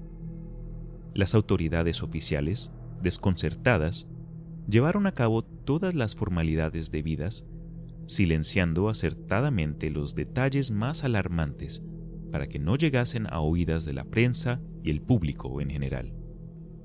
Mientras, unos funcionarios se personaron en Dunwich y en Islebury para levantar acta de las propiedades del difunto Wilbur Wadley y notificar en consecuencia a quienes pudieran ser sus legítimos herederos.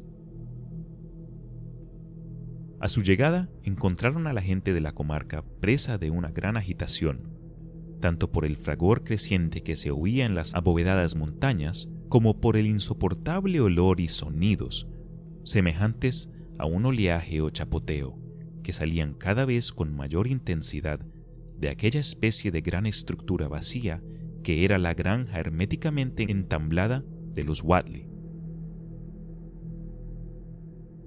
Earl Sawyer, que cuidaba del caballo y del ganado desde el fallecimiento de Wilbur, había sufrido una aguda crisis de nervios. Los funcionarios hallaron enseguida una disculpa para que nadie entrase en el hediondo y cerrado edificio, limitándose a girar una rápida inspección a los aposentos que habitaba el difunto, es decir, a los cobertizos que Wilbur había acondicionado en fecha reciente. Redactaron un biluminoso informe que elevaron al juzgado de Aylesbury y, según parece, los pleitos sobre el destino de la herencia seguían aún sin resolver entre los innumerables Watley, tanto de la rama degenerada como la de sin degenerar, que viven en el valle regado por el curso superior del Miskatonic. Un casi interminable manuscrito redactado con extraños caracteres en un gran libro mayor y que daba toda la impresión de una especie de diario por las separaciones existentes y las variaciones de tinta y caligrafía, desconcertó por completo a quienes lo encontraron en el viejo escritorio, que hacía las veces de mesa de trabajo de Wilbur. Tras una semana de debate, se decidió enviarlo a la Universidad de Miskatonic, junto con la colección de libros sobre saberes arcanos del difunto, para su estudio y eventual traducción. Pero al poco tiempo, hasta los mejores lingüistas comprendieron que no iba a ser tarea fácil descifrarlo. No se encontró, en cambio, la menor huella del antiguo oro con el que Wilber y el viejo Wadley solían pagar sus deudas. El horror se desató en el transcurso de la noche del 9 de septiembre. Los ruidos de la montaña habían sido muy intensos aquella tarde, y los perros ladraron con fenomenal estrépito durante toda la noche. Quienes madrugaron el día 10 advirtieron un peculiar hedor en la atmósfera. Hacia las 7 de la mañana, Luther Brown, el mozo de la granja de George Corry, situada entre el barranco de Cold Spring y el pueblo, bajó corriendo, presa de una gran agitación, del pastizal de diez acres a donde había llevado a pacer las vacas. Estaba aterrado de espanto cuando entró a trompicones en la cocina de la granja, mientras las no menos despavoridas vacas se ponían a patalear y murgir en tono lastimero en el corral, tras seguir al chico todo el camino de vuelta tan atemorizadas como él. Sin cesar de jadear, Luther trató de balbucir lo que había visto a la señora Corry.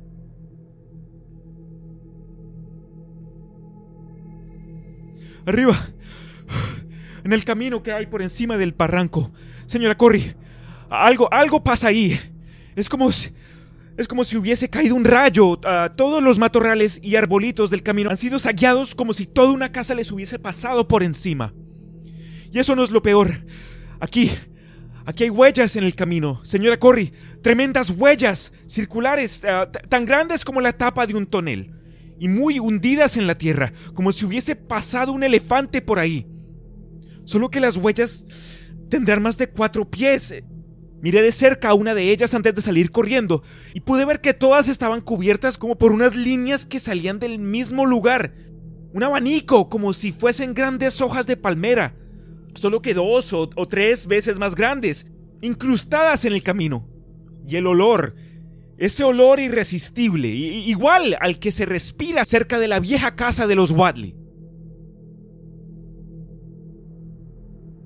Al llegar aquí, el muchacho titubeó y parecía como si el miedo que le había hecho venir corriendo todo el camino se apoderase de él de nuevo.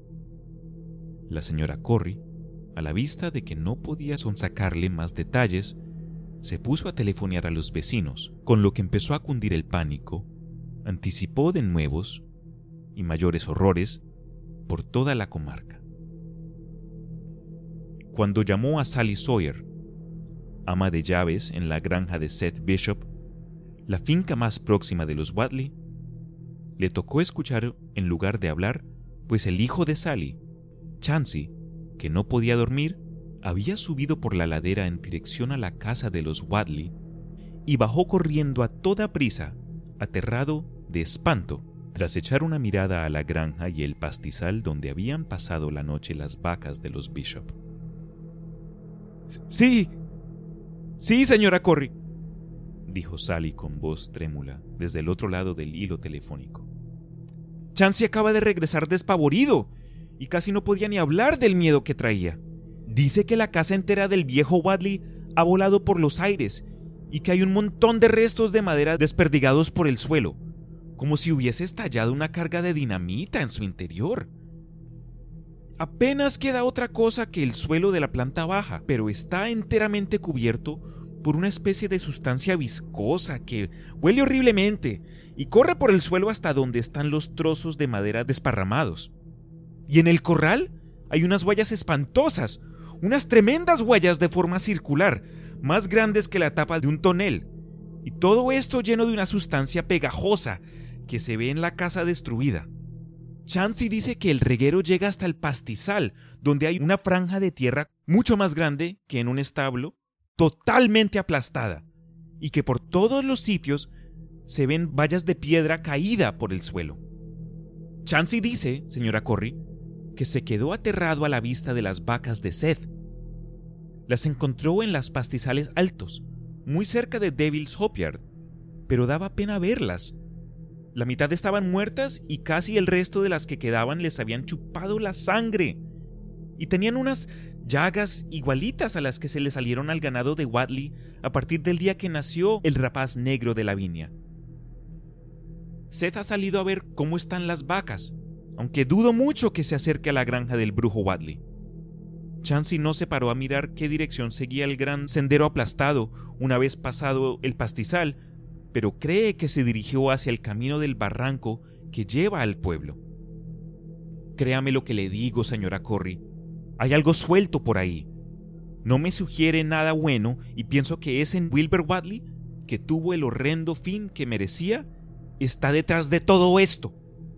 No era un ser enteramente humano, y conste que no es la primera vez que lo digo el viejo Wadley debía estar criando algo aún menos humano que él en esa casa toda tapiada con clavos. Siempre han habido seres invisibles merodeando en Tomo en Dunwich, seres invisibles que no tienen nada humano ni presagian nada bueno.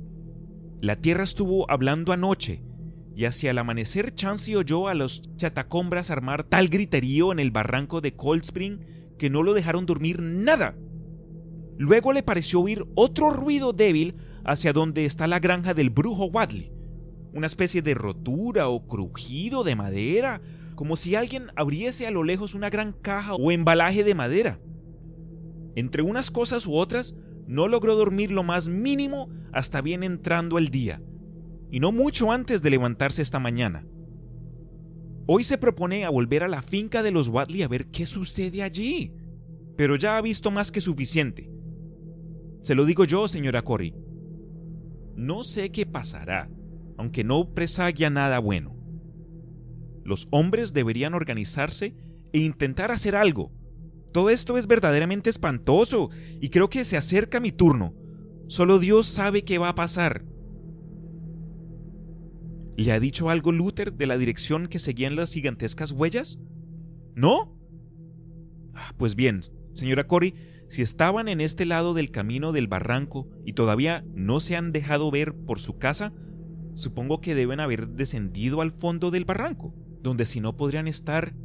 De siempre he dicho que el barranco de Cold Spring no es un lugar saludable y no me inspira la menor confianza.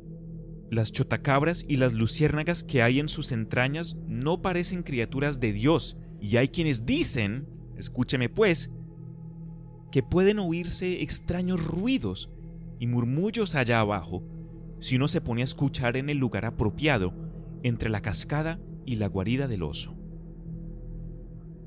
A eso del mediodía, las tres cuartas partes de los hombres y jóvenes de Dunwich salieron a dar una batida por los caminos y prados que había entre las recientes ruinas de lo que fuera la finca de los Wadley y el barranco de Cold Spring, comprobando aterrados con sus propios ojos las grandes y monstruosas huellas, las agonizantes vacas de Bishop, toda la misteriosa y apestosa desolación que reinaba sobre el lugar y la vegetación aplastada y pulverizada por los campos y a orillas de la carretera.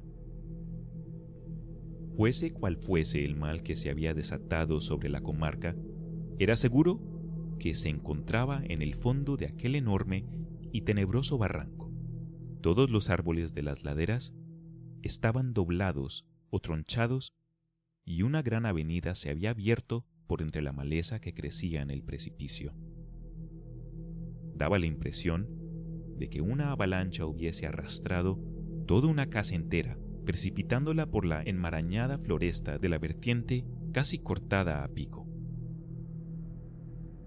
Ningún ruido llegaba del fondo del barranco, tan solo se percibía un lejano e indefinible hedor.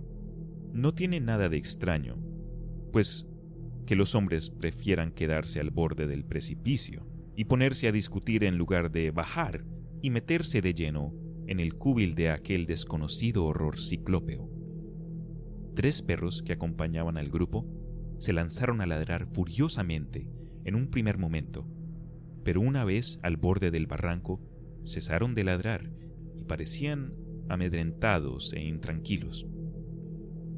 Alguien llamó por teléfono al Isleberry Chronicle para comunicar la noticia, pero el director acostumbrado a oír las más increíbles historias procedentes de Dunwich, se limitó a redactar un artículo humorístico sobre el tema, artículo que posteriormente sería reproducido por la Associated Press. Aquella noche, todos los vecinos de Dunwich y su comarca se recogieron en casa, y no hubo granja o establo en que no se obstruyera la puerta lo más sólidamente posible. Huelga decir que ni una sola cabeza de ganado pasó la noche en los pastizales. Hacia las dos de la mañana, un irrespirable hedor y los furiosos ladridos de los perros despertaron a la familia de Elmer Fry, cuya granja se hallaba situada al extremo este del barranco de Cold Spring y todos coincidieron en decir haber oído afuera una especie de chapoteo o golpe seco. La señora Fry propuso telefonear inmediatamente a los vecinos, pero cuando su marido estaba a punto de decirle que lo hiciese, se oyó un crujido de madera que vino a interrumpir sus deliberaciones. Al parecer, el ruido procedía del establo y fue seguido al punto por escalofriantes mugidos y pataleos de las vacas. Los perros se pusieron a echar espuma por la boca y se acurrucaron a los pies de los miembros de la familia Fry, despavoridos del terror. El dueño de la casa, movido por la fuerza de la costumbre, encendió un farol, pero sabía bien que salir afuera al oscuro corral significaba la muerte. Los niños y las mujeres lloriqueaban, pero evitaban hacer todo ruido obedeciendo alguna oscura y atávico sentido de conservación que les decía que sus vidas dependían de que guardasen absoluto silencio. Finalmente, el ruido del ganado remitió hasta no pasar de lastimeros mugidos, seguido de una serie de chasquidos, crujidos y fragores impresionantes. Los fray, apiñados en el salón, no se atrevieron a moverse para nada hasta que no se desvanecieran los últimos ecos, ya muy en el interior del barranco de Cold Spring. Luego, entre los débiles mugidos que seguían saliendo del establo y los endiablados chirridos de las últimas chotacabras aún despiertas en el fondo del barranco, Selina Fry se acercó, tambaleándose al teléfono y difundió a los cuatro vientos cuanto sabía sobre la segunda fase del horror. Al día siguiente, la comarca entera era presa de un pánico atroz, y podía verse un continuo trasiego de atemorizados y silenciosos grupos de gente que se acercaban al lugar donde se había producido el horripilante acontecimiento nocturno. Dos impresionantes franjas de destrucción se extendían desde el barranco hasta la granja de Fry, en tanto unas monstruosas huellas cubrían la tierra desprovista de toda vegetación y una fachada del viejo establo pintado de rojo se hallaba tirado por el suelo. De los animales, solo se logró encontrar e identificar a la cuarta parte, algunas de las vacas estaban pulverizadas en pequeños fragmentos, y a las que sobrevivieron no hubo más remedio que sacrificarlas. Earl Sawyer propuso ir en busca de ayuda en Arkham o Aylbury, pero muchos rechazaron su propuesta por estimarla inútil. El anciano Zebulon Wadley, de una rama de la familia a caballo entre el sano juicio y la degradación, aventuró, de forma harto increíble, que lo mejor sería celebrar rituales en las cumbres montañosas. De siempre se habían observado escrupulosamente en su familia las tradiciones y sus recuerdos de cantos en los grandes círculos de piedra no tenían nada que ver con lo que pudieran haber hecho Wilbur y su abuelo.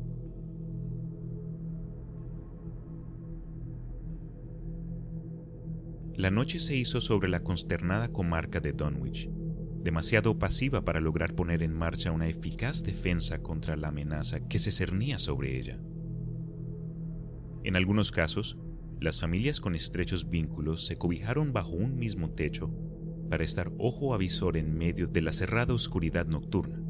Pero, por lo general, volvieron a repetirse las escenas de levantamiento de barricadas de la noche precedente y los fútiles e ineficaces gestos de cargar los herrumbrosos mosques y colocar las horcas al alcance de la mano. Sin embargo, aquella noche no aconteció nada nuevo, salvo algún que otro ruido interminente a la montaña, y al despuntar el día, muchos confiaban que el nuevo horror hubiese desaparecido con igual presteza con que se presentó. Incluso, habían algunos espíritus temerarios que proponían lanzar una expedición de castigo al fondo del barranco.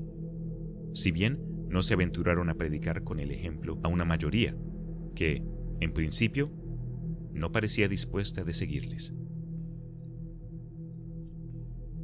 Al caer de nuevo la noche, volvieron a repetirse las escenas de las barricadas, aunque esta vez fueron menos las familias que se agruparon bajo un mismo techo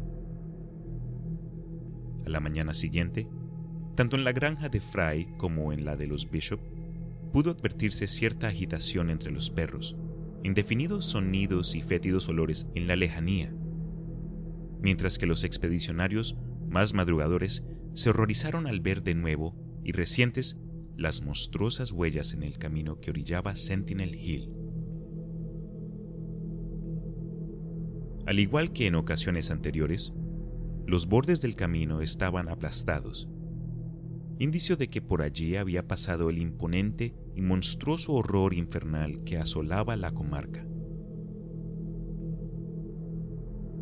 Esta vez la conformación de las huellas parecían sugerir que había marcado en ambas direcciones, como si una montaña movediza hubiese salido del barranco de Cold Spring para regresar posteriormente por la misma senda.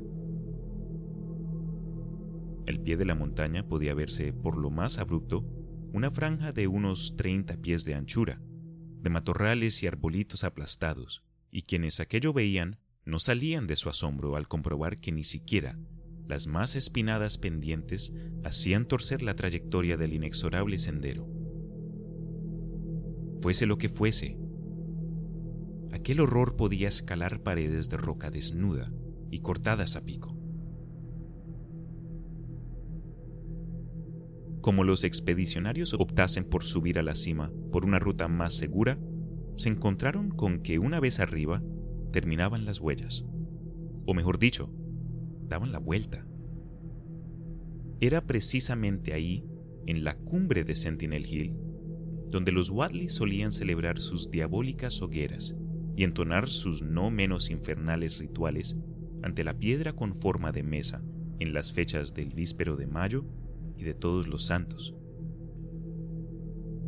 Ahora la piedra constituía el centro de una amplia extensión de terreno arrasado por el horror de la montaña, mientras que encima de su superficie ligeramente cónvoca podía verse una masa espesa y fétida de la misma sustancia bituminosa que había en el piso de la derruida granja de los Wadley cuando el horror se alejó de allí. Los hombres se miraron unos a otros y se susurraron algo al oído. Luego, dirigieron la mirada hacia abajo. Al parecer, el horror había descendido prácticamente por el mismo sendero por el que había ascendido. Toda la especulación holgaba. La razón, la lógica y las ideas normales que pudieron ocurrírseles se hallaban sumidas en el más completo marasmo. Solo al anciano Cebulón, que no iba acompañando al grupo, habría sabido apreciar en su justo término la situación hallar una posible explicación a todo ello. La noche del jueves comenzó igual que casi todas las precedentes, pero acabó bastante peor.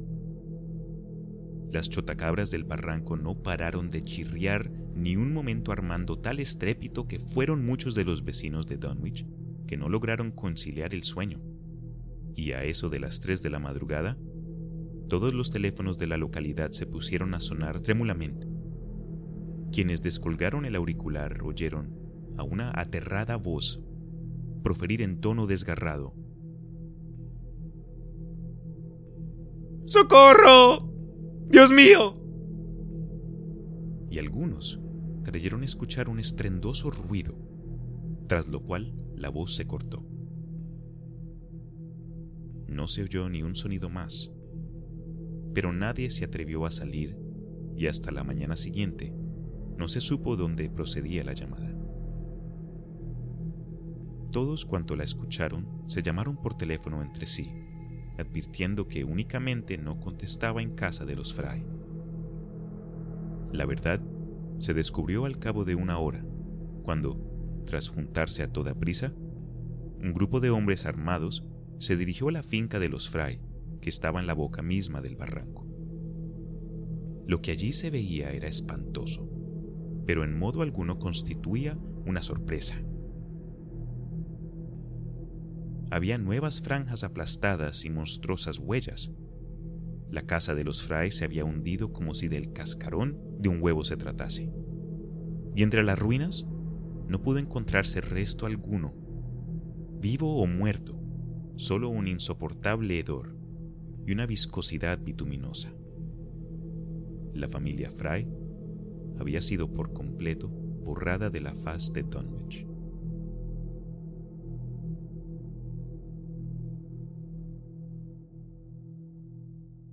Capítulo 8 Entretanto, en Arkham, tras la puerta cerrada de una estancia con las paredes repletas de estanterías, se desarrollaba otra fase del horror, algo más apacible, pero no menos estimulante desde una perspectiva espiritual. El extraño manuscrito o diario de Wilbur Wadley entregado a la Universidad de Miskatonic para su oportuna traducción, había sido la causa de muchos quebraderos de cabeza y no pocas muestras de desconcierto entre los especialistas en lenguas antiguas y modernas del claustro. Su mismo alfabeto, no obstante la similitud que a primera vista guardaba con la variante del árabe hablado en Mesopotamia, resultaba totalmente desconocido a las autoridades en el material. La conclusión final de los lingüistas fue que el texto representaba un alfabeto artificial, debiendo tratarse de criptogramas, aunque ninguno de los métodos criptográficos normalmente utilizados pudo aportar la menor pista para su desciframiento, no obstante aplicarse en función de las lenguas que se suponía conocía el autor de aquellas páginas. En cuanto a los antiguos libros encontrados en el domicilio de los Wadley, si bien presentaban un gran interés y en varios casos prometían abrir nuevas y tenebrosas vías de investigación entre los filósofos y hombres de ciencia, no contribuyeron para nada a dilucidar el enigma. Uno de ellos, un pesado volumen con cierre metálico, estaba escrito en otro alfabeto igualmente desconocido si bien sus caracteres eran muy diferentes y guardaba cierta semejanza con el sánscrito. Finalmente, el viejo libro mayor cayó en manos del doctor Armitage, y ello tanto en atención al especial interés que había demostrado en el caso Wadley como por sus vastos conocimientos lingüísticos y experiencia en las fórmulas místicas de la antigüedad y del medievo. Armitage sabía que el alfabeto era utilizado con fines esotéricos, por ciertos cultos arcanos procedentes de épocas pasadas y que habían adoptado numerosos rituales y tradiciones de los sauries del mundo sarraceno. Ahora bien, no pasaba de tener una importancia secundaria, pues no era necesario conocer el origen de los símbolos si, como sospechaba, eran utilizados a modo de criptogramas dentro de una lengua moderna.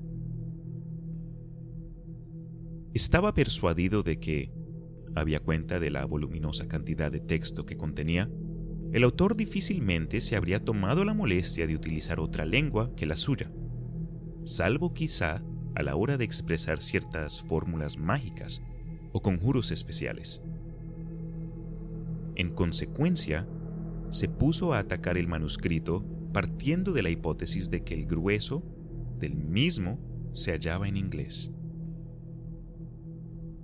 Armitage sabía muy bien, tras los repetidos fracasos de sus colegas, que el enigma que encerraba aquel texto resultaría difícil de desentrañar y sería tarea harto dificultosa, por lo que había que desechar cualquier intento de aplicar métodos sencillos de investigación.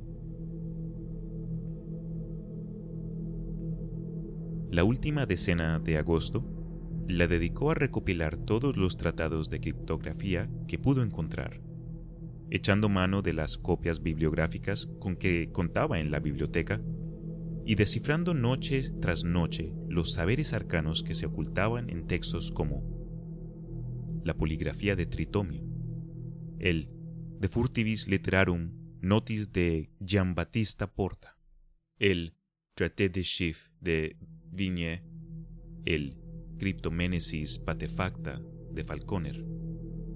Los tratados del siglo XVIII de Davis y Thickness, y otros de autoridades en la materia tan recientes como Blair, von Marten, amén de los escritos de Kluber. Con el tiempo acabó por convencerse de que se enfrentaba a uno de esos criptogramas especialmente sutiles e ingeniosos en los que muchas listas de letras separadas y que se corresponden entre sí se hallan dispuestas como si se tratara de una tabla de multiplicar, construyéndose el mensaje a partir de palabras clave arbitrarias solo conocidas por los iniciados. Las autoridades de mayor antigüedad parecían ser de ayuda bastante más valiosa que las de épocas más recientes, de lo que Armitage dedujo que el código del manuscrito debía tener una gran antigüedad transmitido sin duda a través de toda una larga cadena de ensayistas místicos. Varias veces pareció estar a punto de ver la luz esclarecedora, pero de repente algún obstáculo imprevisto le hacía retroceder en la marcha de la investigación, hasta que, prácticamente ya encima septiembre, las nubes empezaron a, a clarear. Ciertas letras tal como estaban utilizadas en determinados pasajes del manuscrito, fueron identificadas definitivamente e inequivocadamente, poniéndose en manifiesto que el texto se hallaba escrito en inglés. En la tarde del 2 de septiembre cayó, por fin, la última barrera importante que se interponía a la inteligibilidad del texto, y Armitage vio coronados sus esfuerzos al leer por vez primera un pasaje entero de los anales de Wilbur Watley. En realidad se trataba de un diario, como todo hacía suponer, y estaba redactado en un estilo que mostraba claramente una mezclazona de profunda erudición en el campo de las ciencias ocultas y de incultura general por parte del extraño ser que los escribió.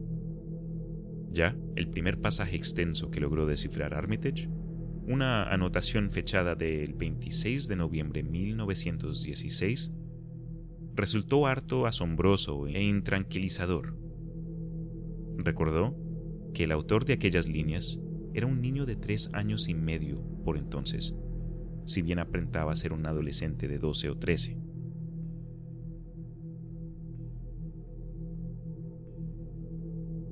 Hoy aprendí el aclo para el Sabaud pero no me gustó, pues podía responderse desde la montaña y no desde el aire.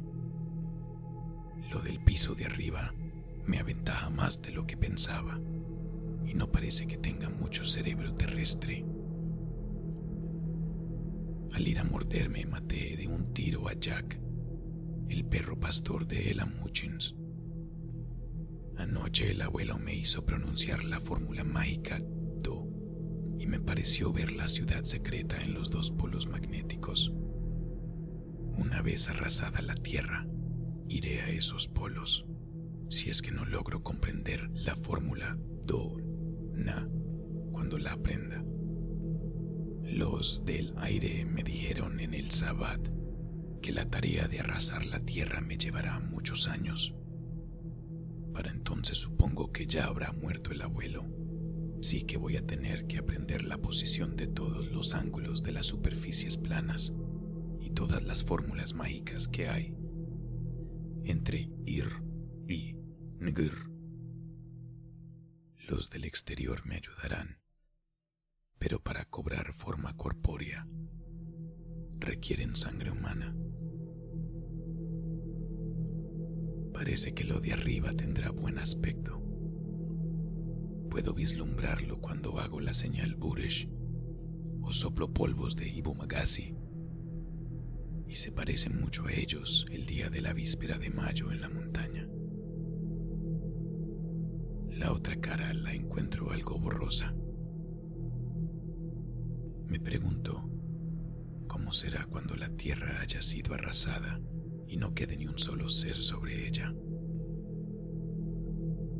El que vino con el Aklos Abad dijo que podría transfigurarme para parecer menos del exterior y seguir haciendo cosas.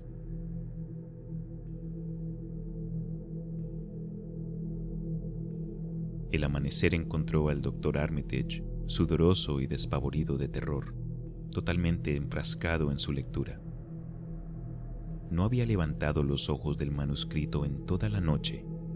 Sentado en su escritorio, a la luz de una lámpara eléctrica, fue pasando página tras página con temblorosa mano a medida que descifraba el críptico texto. En medio de semejante estado de agitación, había telefoneado a su mujer para decirle que no iría a dormir aquella noche. Y cuando a la mañana siguiente le llevó el desayuno a la biblioteca, apenas probó bocado. No paró de leer ni un instante durante todo el día, deteniéndose con grave desesperación una que otra vez, siempre que se hacía necesario volver a aplicar la intrincada clave para desentrañar el texto. Le llevaron la comida y la cena a su despacho, pero apenas tomó una pizca.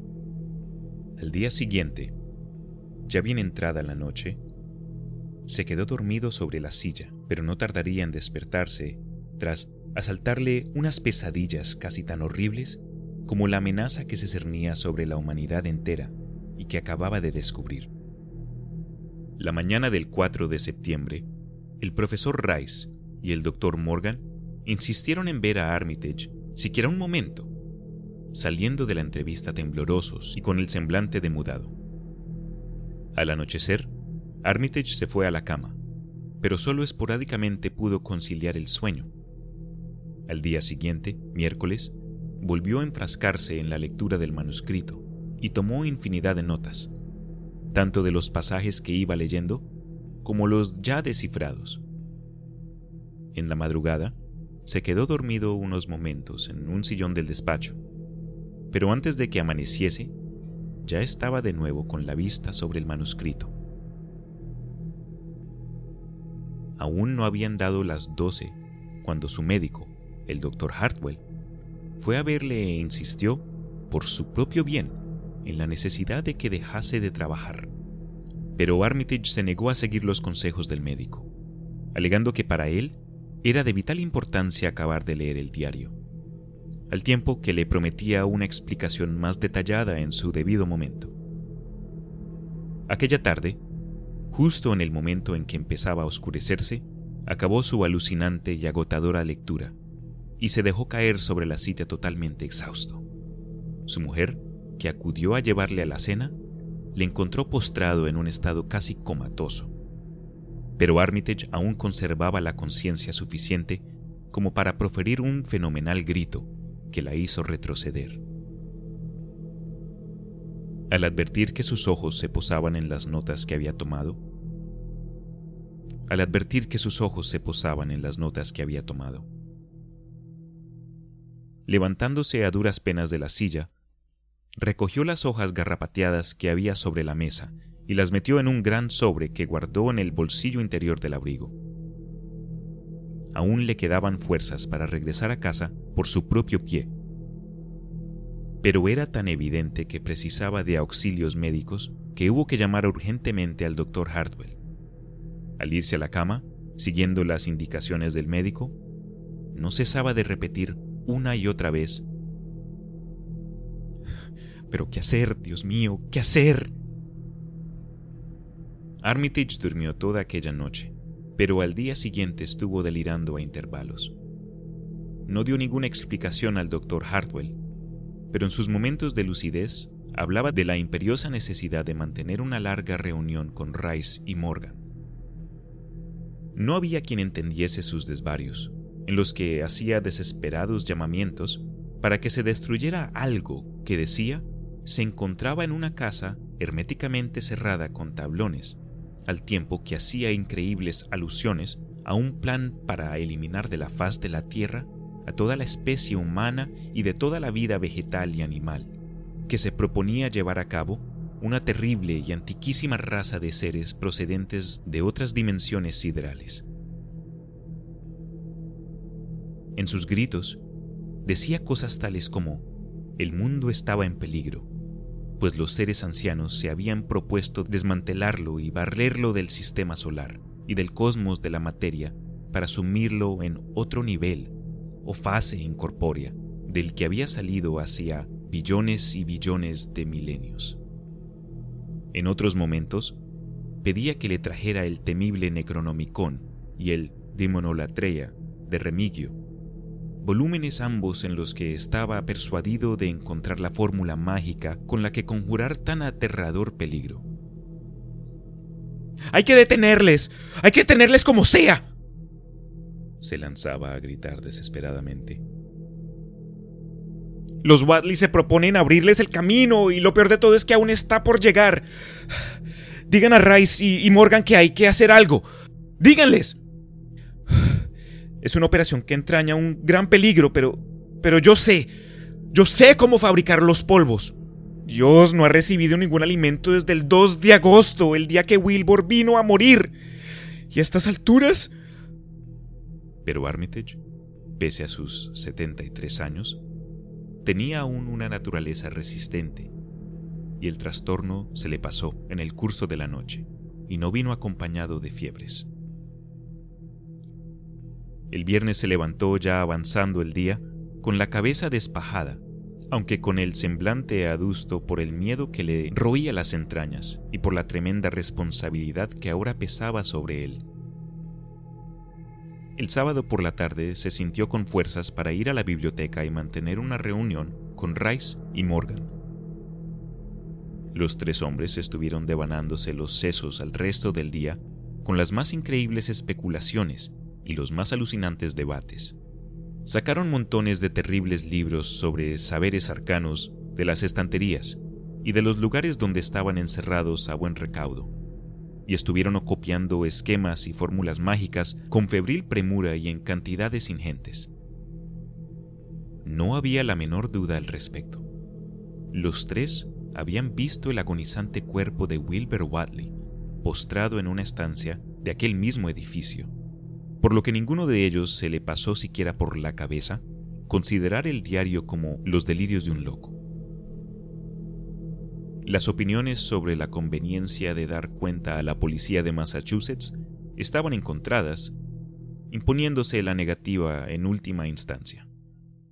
Había cosas en todo aquello que resultaban muy difíciles, por no decir imposibles, de creer por quienes no estaban al tanto de todo lo que allí sucedía como muy bien se verá tras varias investigaciones realizadas con posterioridad a los hechos. Ya entrando la noche, la sesión se levantó sin que hubieran trazado un plan definitivo. Pero durante todo el domingo Armitage estuvo ocupado cotejeando fórmulas mágicas y haciendo combinaciones de productos químicos sacados del laboratorio de la universidad. Cuanto más pensaba en el infernal diario, más dudas le asaltaban sobre la eficacia de cualquier agente material para destruir el ser que Wilbur Watley había dejado tras de sí. El amenazador ser, desconocido para él, que unas horas después habría de habitarse sobre la localidad y acabaría siendo trágicamente conocido por el horror de Dunwich.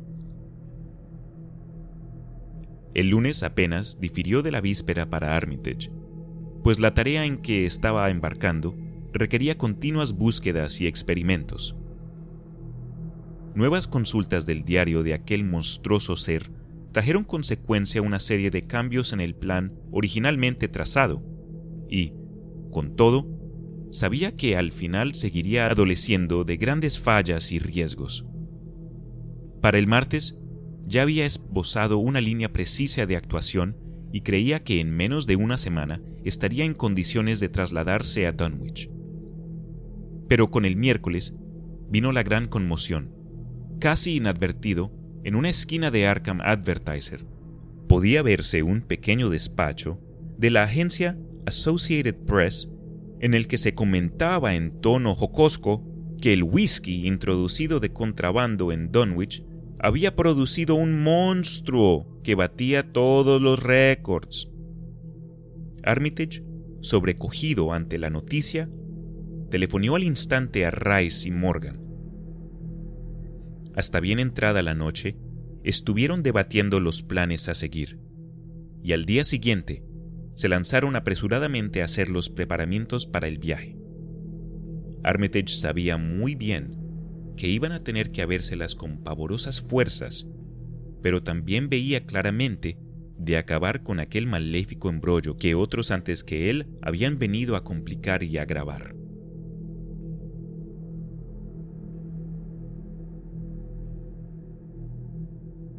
Capítulo 9 El viernes por la mañana, Armitage, Rice y Morgan salieron en automóvil hacia Dunwich, llegando al pueblo sobre la una de la tarde. Hacía un día espléndido, pero hasta en el fuerte sol reinante parecía presillarse una inquietante calma, como si algo espantoso se cerniese sobre aquellas montañas extrañamente rematadas en forma de bóveda y sobre los profundos y sombrios barrancos de la asolada región. De vez en cuando podía divisarse recortado contra el cielo un lúgubre círculo de piedras en las cumbres montañosas. Por la atmósfera de silenciosa tensión que se respiraba en la tienda de Osborne, los tres investigadores comprendieron que algo horrible había sucedido y pronto se enteraron de la desaparición de la casa y de la familia entera de Elmer Fry.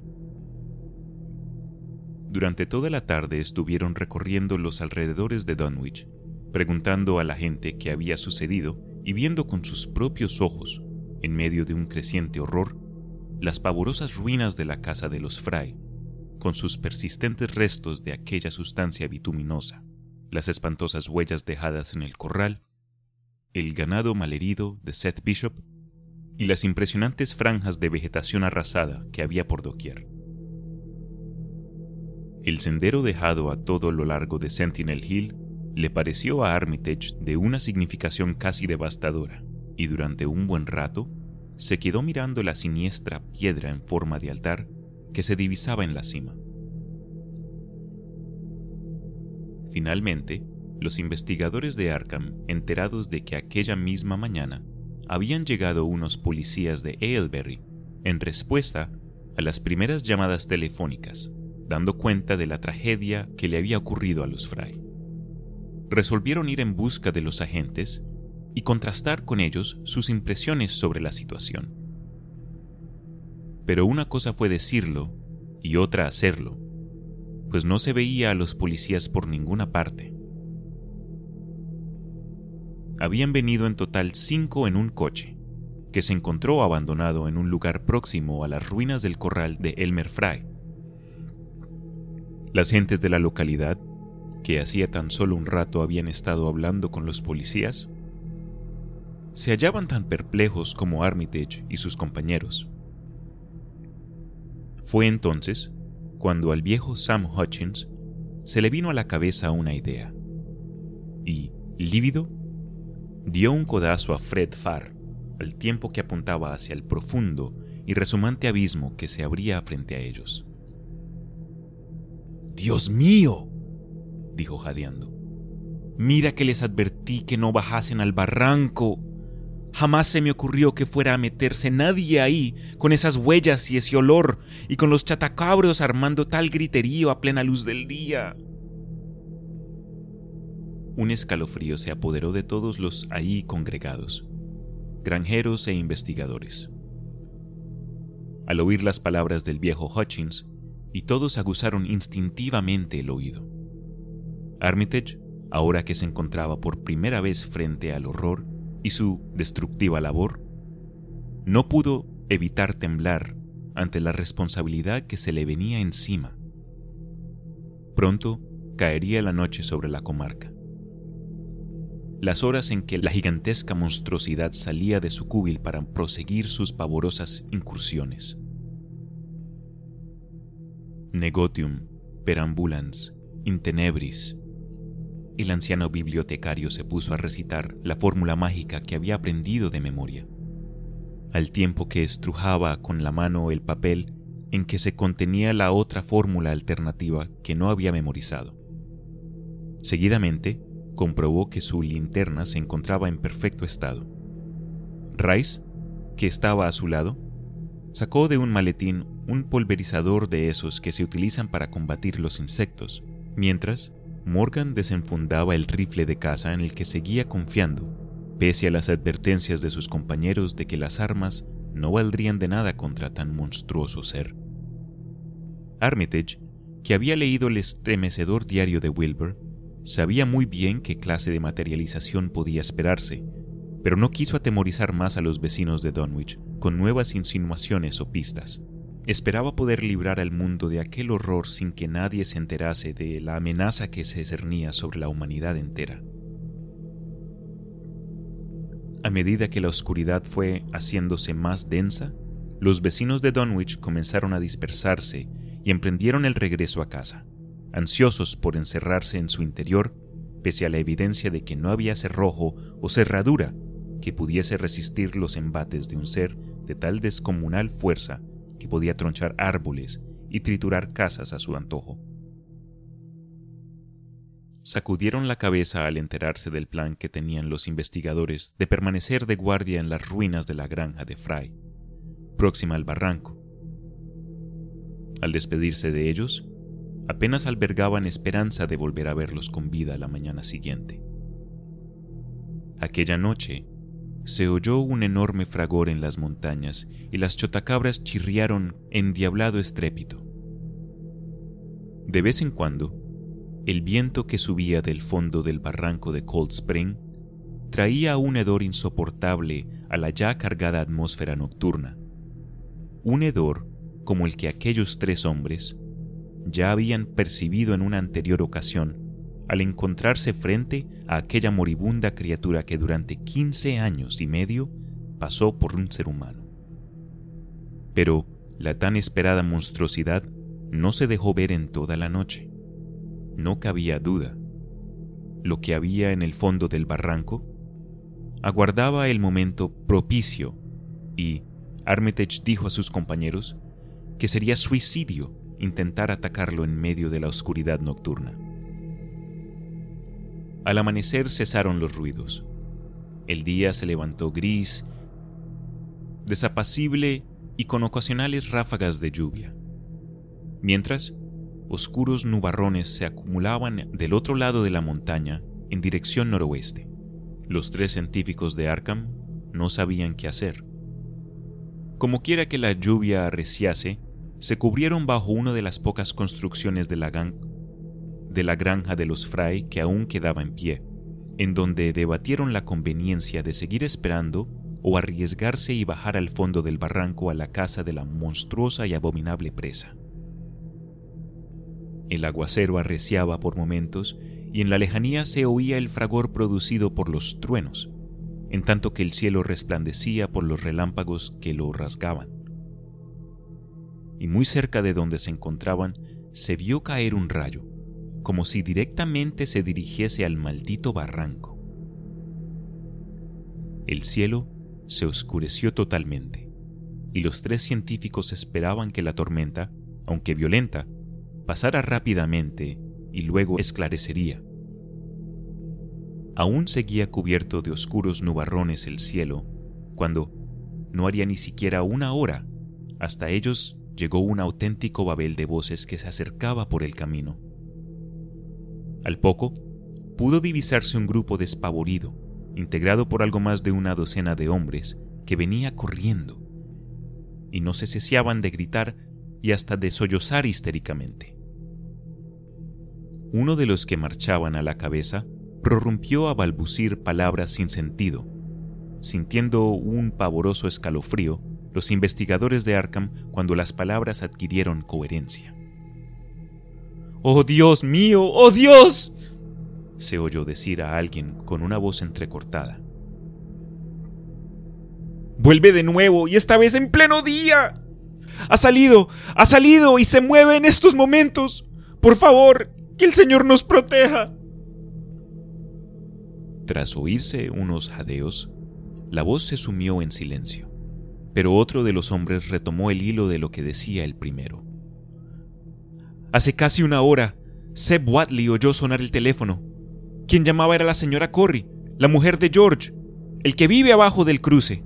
Dijo que Luther, el mozo, había salido en busca de las vacas al ver el tremendo rayo que cayó, cuando observó que los árboles se doblaban en la boca del barranco, del lado opuesto de la vertiente y percibió el mismo hedor que se respiraba en las inmediaciones de las grandes huellas del lunes por la mañana.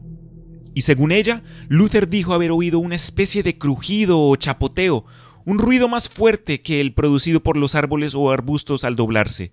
Y de repente, los árboles que había a orillas del camino se inclinaron hacia un lado y se oyó un horrible ruido de pisadas y de un chapoteo en el barro. Pero, aparte de los árboles y la maleza doblada, Luther no vio nada.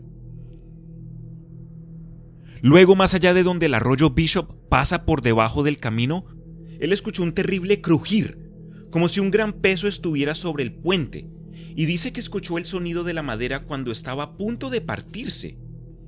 Y todo este tiempo no vio nada, solo los árboles y los arbustos derribados. Y cuando el sonido de las olas se alejó sobre el camino que va hacia la casa del brujo Wadley y Sentinel Hill, Luthor tuvo las agallas de acercarse hacia donde escuchó los sonidos y mirar en el piso. Todo era lodo y agua, y el cielo estaba oscuro, y la lluvia estaba borrando todas las huellas tan pronto como podía. Pero al principio de la boca de la cañada, donde se habían empujado los árboles, todavía encontraba huellas tan grandes como un barril, como las que vio el lunes. En este punto el primer narrador, alterado, lo interrumpió. Pero, pero ese no es el problema ahora, solo su principio. Seb estaba llamando a toda la gente que estuviera escuchando, cuando una llamada de Seth Bishop se cruzó. Su ama de llaves, Sally, acababa de ver que los árboles eran derribados cerca del camino y dice que había un tipo de sonido blando, como si un elefante resoplara y anduviera, dirigiéndose hacia la casa. Luego habló de un súbito hedor terrorífico y dice que su hijo Chansey estaba gritando justo como lo hizo cuando olió eso cerca de la casa de los Watley la mañana del lunes, y todos los perros estaban ladrando y chillando bastante. Y luego dejó salir un terrible grito, y dice que el cobertizo cercano al camino acababa de desplomarse, como si la tormenta hubiera soplado sobre él, solo que el viento no estaba lo suficientemente recio para hacer esto. Todos estábamos escuchando, y de pronto Sally volvió a gritar, diciendo que la barda del patio delantero se había desmoronado, aunque no había alguna señal de, del por qué. Luego todos en la línea pudieron escuchar a Chansey y al viejo Seth Bishop gritar de nuevo, y Sally pegaba alaridos sobre algo pesado que había golpeado la casa. No relámpagos o algo así, sino algo pesado en las ventanas del frente, y, luego... y luego... Las líneas de terror se hicieron más profundas en todos los rostros. Armitage impresionado como estaba, apenas tuvo el aplomo para pedirle al narrador que siguiera. Y luego, Sally gritó con fuerza. ¡Ayuda! ¡La casa se derrumba! Y en la línea escuchamos un terrible estrépito y un montón de gritos, justo como cuando la casa de Elmer Fry fue tomada, solo que peor. El hombre hizo una pausa y otro de la multitud retomó la palabra. Y, y eso fue todo. Ni un sonido ni chillido vino por la línea telefónica después. Justo así. Los que escuchamos sacamos nuestros Fords y nuestras carretas y reunimos a todos los hombres fuertes que pudimos encontrar y fuimos hacia la casa de los Cory. Y llegamos aquí para ver qué pensaban ustedes sobre lo que sería mejor hacer. Salvo que pienso que este es el juicio del Señor por nuestras injusticias, que ninguna comunidad de mortales ha dejado atrás. Armitage entendió que era el momento para buenas acciones, y habló decisivamente al grupo desfalleciente de atemorizados campesinos. Debemos seguirle, muchachos, dijo Armitage, tratando de que su voz fuera tan reconfortante como fuera posible. Creo que tenemos una oportunidad de acabar con esta cosa. Ustedes saben que los Watleys eran brujos, pues esto tiene algo de brujería, y debe combatirse con los mismos medios. He revisado el diario de Wilbur Watley y leído algunos de los extraños libros que él acostumbraba consultar y creo que conozco el tipo adecuado de hechizo para que, al recitarlo, esa cosa se desvanezca. Por supuesto, no, no se puede estar seguro, pero siempre podemos correr el riesgo. Es invisible. Yo sabía que así sería. Pero hay un polvo en el rociador de larga distancia que podrá mostrarlo, aunque sea por un segundo. Después podremos intentarlo. Es una cosa demasiado terrible como para dejarla viva. Pero no es tan mala como si Wilber la hubiera vuelto si hubiera vivido un poco más. Solo tenemos una cosa contra la que luchar, y no puede multiplicarse. Puede, sin embargo, hacer mucho daño, por lo que no debemos de dudar en librar a la comunidad de ella. Debemos de seguirla. Y el modo de comenzar es ir hacia la casa que acaba de destruir.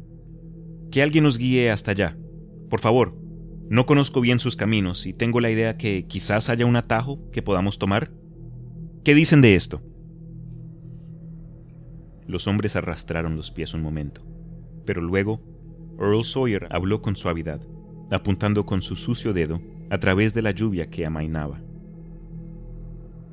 Supongo que pueden llegar a la casa de Seth Bishop más rápido, cortando por la parte más baja, vadeando el arroyo donde es poco profundo y escalando por el prado de los Carrier y el lote de madera más allá. Eso solo por el camino superior, claro, muy cerca de la casa de Seth, justo al otro lado. Armitage, junto con Rice y Morgan, comenzó a caminar en la dirección indicada, y la mayoría de los lugareños lo siguieron despacio. El cielo comenzaba a aclararse, y había señales de que la tormenta se había calmado, cuando, sin querer, Armitage tomó la dirección equivocada. Joe Osborne se lo advirtió y caminó hasta adelante para mostrarle la correcta. El valor y la confianza comenzaban a acumularse, aunque la penumbra de la casi perpendicular colina brocosa, que yacía hacia el final del atajo, y aquellos fantásticos árboles antiguos que el grupo tuvo que escalar como si se tratara de una escalera, puso a prueba esas cualidades. Finalmente, emergieron por el lodoso camino y se encontraron con la luz del sol. Estaban un poco más allá de la casa de Seth Bishop, pero los árboles tumbados y las inconfundibles y horrendas huellas mostraron que había pasado por ahí. Todo era como el incidente de los Fray de nuevo. Nada vivo o muerto fue encontrado entre los cascarones colapsados, que habían sido la casa y el establo de los Bishop. Nadie prefirió permanecer entre la peste y la sustancia viscosa. Como alquitrán, todos se giraron instintivamente hacia la línea de horribles huellas que guiaba hacia la derruida casa de los Wadley y las laderas de Sentinel Hill, coronada por su altar. Cuando los hombres llegaron a las ruinas de la casa de Wilbur Wadley, se estremecieron visiblemente, como si de nuevo se mezclara la duda con su celo. No era broma rastrear algo tan grande como una casa, que no podía verse y que tenía la misma malevolencia viciosa de un demonio. En el lado opuesto de los pies de Sentinel Hill, las huellas se alejaban del camino, y había un reciente derribar de árboles y arbustos por la amplia franja que marcaba la antigua ruta del monstruo para ir y venir de la cima. Armitage extrajo un catalejo de considerable poder, examinó la empinada ladera verde de la colina. Luego pasó el instrumento a Morgan, cuya vista era más aguda. Después de un momento de contemplación, Morgan soltó un agudo grito, pasando el catalejo a Earl Sawyer, señalando hacia cierto punto de la ladera con su dedo. Sawyer, tan torpe como la mayoría de los que no son usuarios de instrumentos ópticos, batalló un momento, aunque eventualmente enfocó el lente con la ayuda de Armitage. Cuando lo hizo, su grito fue menos contenido que el de Morgan. Dios Todopoderoso. El pasto y los arbustos se mueven. Esa cosa se está moviendo, está subiendo. Despacio, como si se arrastrara hacia la cima justo ahora. Solo Dios sabrá por qué. Luego, el germen del pánico pareció propagarse entre los buscadores. Era una cosa perseguir una entidad sin nombre, y era otra, muy diferente, encontrarla. Los hechizos podrían funcionar, pero ¿y si no? Se escucharon voces que comenzaron a preguntarle a Armitage sobre lo que sabía de la cosa, y ninguna respuesta pareció satisfacerlos. Todos parecían sentirse cercanos a las fases de la naturaleza y de estar entre algo completamente prohibido, algo totalmente fuera de las experiencias cuerdas de la humanidad.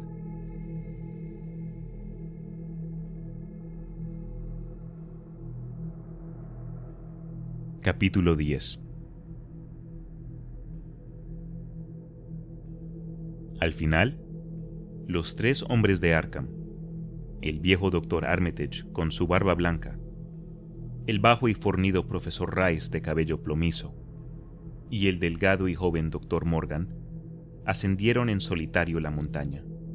Después de muchas y pacientes instrucciones sobre la manera de enfocar y usar el catalejo, lo dejaron con el asustado grupo que permanecería en el camino, y mientras ellos escalaban, el que tenía el turno del catalejo miraba ansiosamente era una ruta difícil, y Armitage necesitó de ayuda más de una vez. Muy por encima del grupo que se enfanaba, la enorme franja se sacudía como si un infernal hacedor pasara por ahí con la deliberación de un caracol. Era evidente que los perseguidores ganaban terreno. Curtis Wadley, de la rama no decadente, sostenía el catalejo cuando el grupo de Arkham se desvió radicalmente de la franja comentaba a la multitud que los hombres trataban de llegar a un pico subordinado que miraba desde arriba a la franja, considerablemente más adelante de donde los arbustos se movían ahora. Esto ciertamente probó ser verdadero. Vieron que el grupo ganaba una elevación menor solo un poco después de que la blasfemia invisible lo hubiera pasado. Luego, Wesley Corey, que había tomado el catalejo, comentó que Armitage estaba ajustando el rociador que Ray sostenía y que algo estaba a punto de suceder. La multitud se movía inquieta en su lugar, recordando que el rociador daría al invisible horror un momento de visibilidad. Dos o tres de los hombres cerraron los ojos, pero Curtis Wadley tomó de vuelta el catalejo y esforzó al máximo su vista. Vio que Rice desde la posición ventajosa por encima y detrás de la entidad, tuvo una excelente oportunidad de esparcir el potente polvo con maravilloso efecto.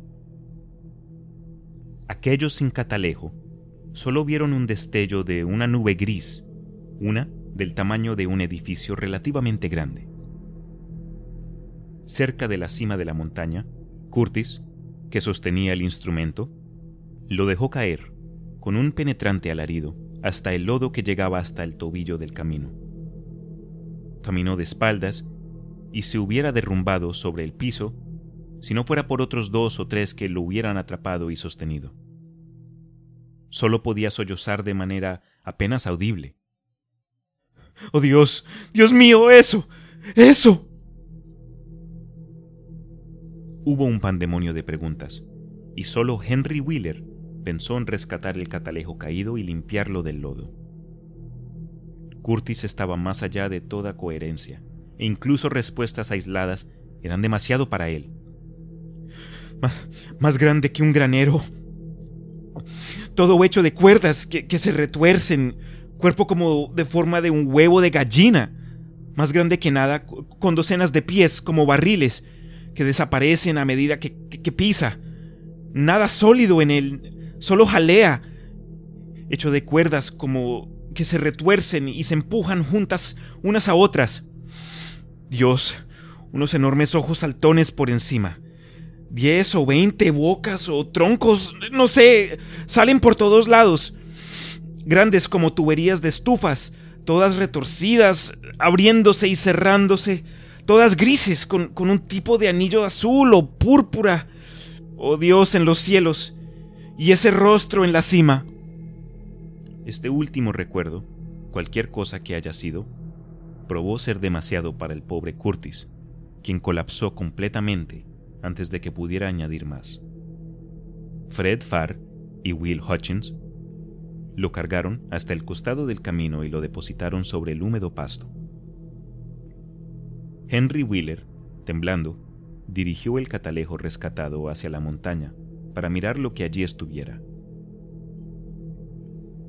A través del lente eran discernibles tres pequeñas figuras, aparentemente corriendo hacia la cima tan rápido como la severa inclinación les permitía. Solo aquellos, y nada más. Luego, todos percibieron el extraño y desagradable ruido que venía del profundo valle, e incluso de la espesura misma de Sentinel Hill. Era el trinar de un sinnúmero de chotacabras, y su estridente coro parecía acechar una nota de malvada y tensa expectativa. Earl Sawyer tomó ahora el catalejo y reportó que las tres figuras estaban de pie en la cresta de la montaña, virtualmente al mismo nivel del altar de piedra, pero a una distancia considerable.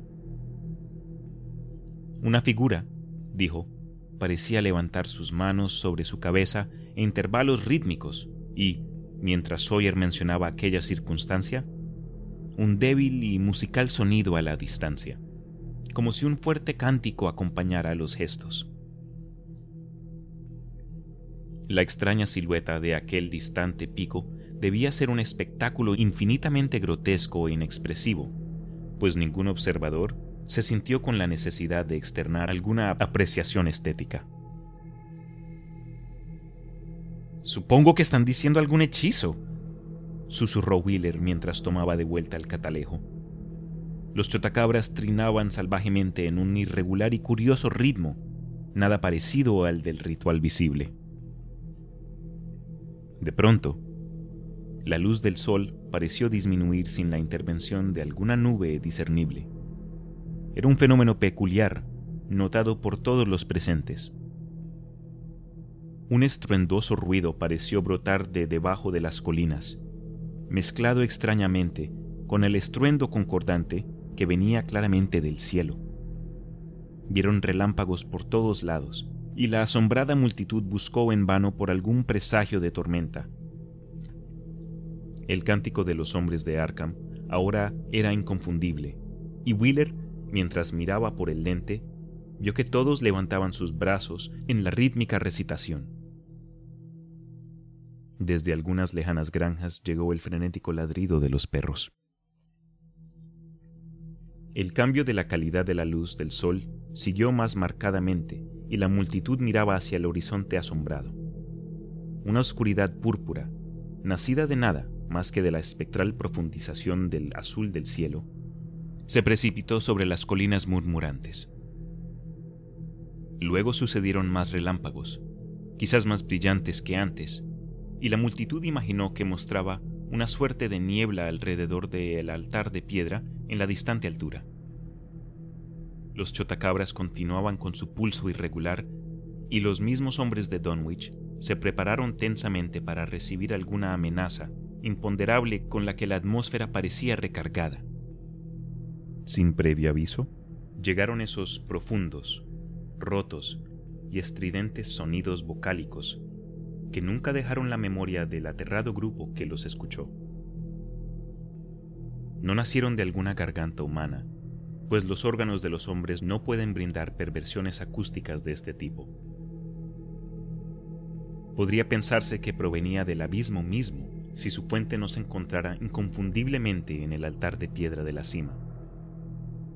Es casi un error llamar a esto sonidos, pues mucho de su espantoso y bajo timbre hablaba de opacos asientos de la conciencia y de un terror mucho más sutil para el oído.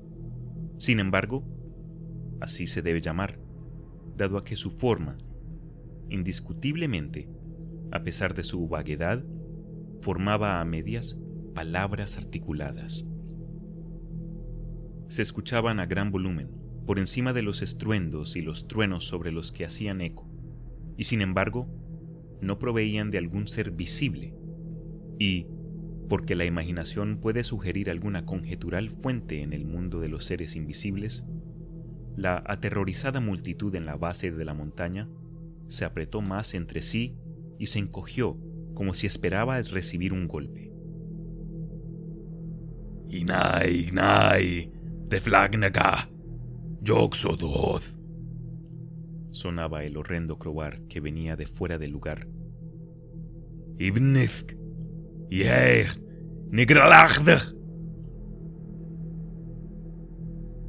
El impulso que hablaba pareció el impulso que hablaba pareció vacilar en este punto, como si alguna terrible lucha psíquica se desencadenara.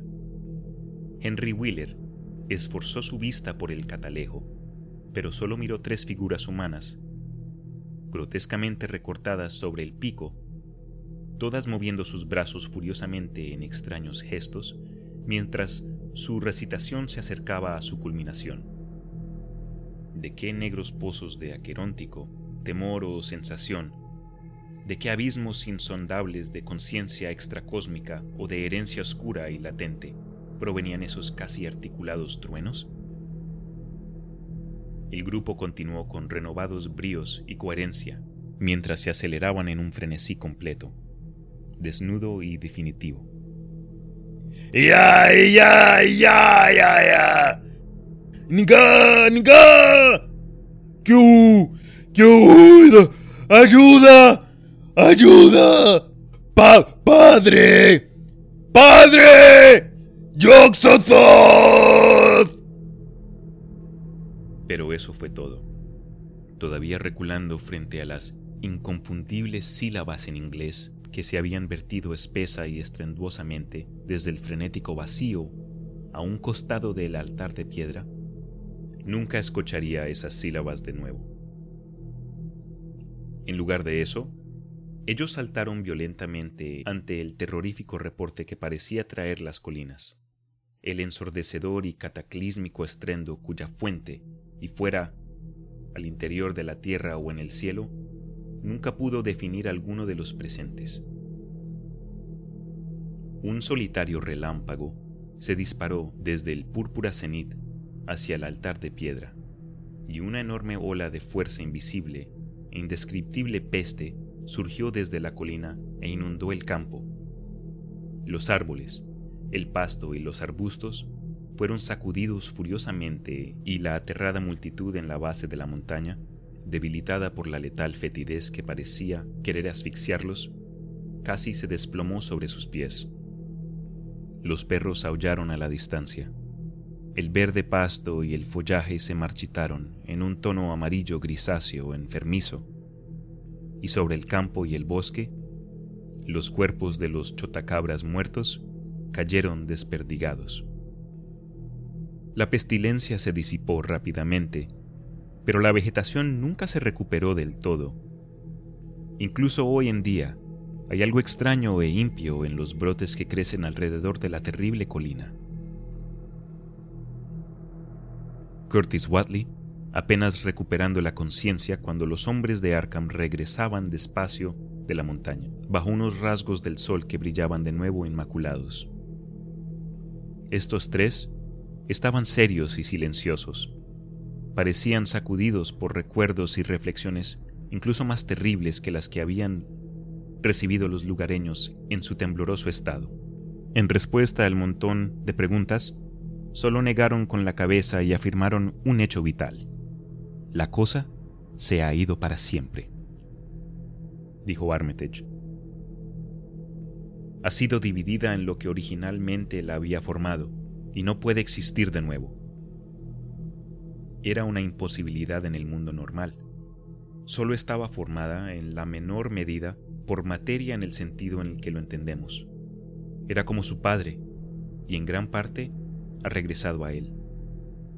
El vago reino o dimensión exterior a nuestro universo material, algún extraño abismo del que solo los más infaustos ritos de la blasfemia humana podrían convocar durante un momento sobre las colinas.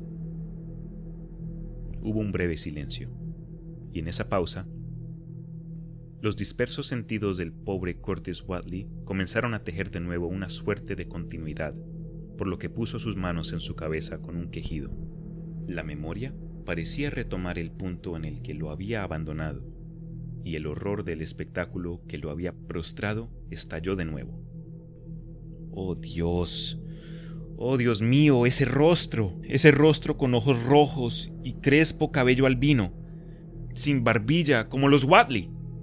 Era un pulpo, un, un cien pies, un tipo de araña, pero ese rostro tenía la forma de un hombre encima y se parecía al brujo Watley, solo de muchas yardas de ancho. Hizo una pausa, exhausto, mientras todos los lugareños lo miraban con un asombro que todavía no cristalizaba del todo en un nuevo terror. Solo el viejo Cebulón Watley, que recordaba a medias cosas antiguas, silencioso hasta este momento, habló en voz alta. Quince años atrás, divagó, escuché decir al viejo Watley decir que algún día escucharíamos al hijo de Lavinia decir el nombre de su padre desde la cima de Sentinel Hill. Pero Joe Osborne lo interrumpió para interrogar de nuevo a los hombres de Arkham. ¿Qué era? ¿Qué era, a final de cuentas? ¿Y cómo convocó a esa cosa con el aire el joven brujo Watley? Armitage escogió sus palabras con cuidado. Era un tipo de fuerza que no pertenece a nuestra parte del espacio. Un tipo de fuerza que actúa y crece y se forma a sí misma por leyes que son diferentes a las nuestras y de nuestra naturaleza. No es asunto nuestro convocar tales cosas desde fuera, y solo gente muy perversa y cultos muy terribles lo intentan alguna vez.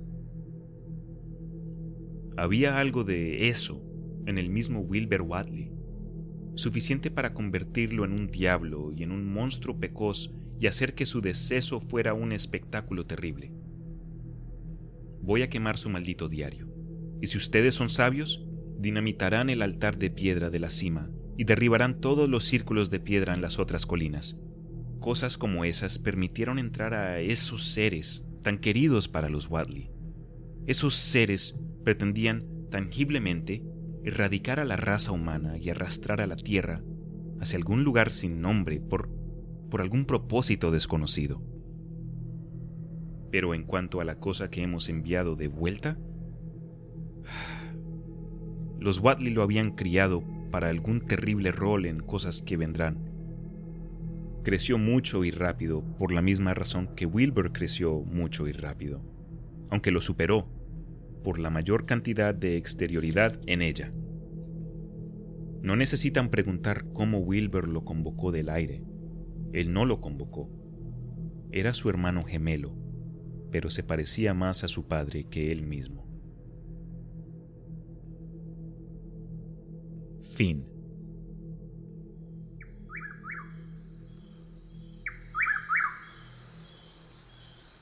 Bueno, aunque concluida la historia, aún permanecen un par de preguntas, ¿no?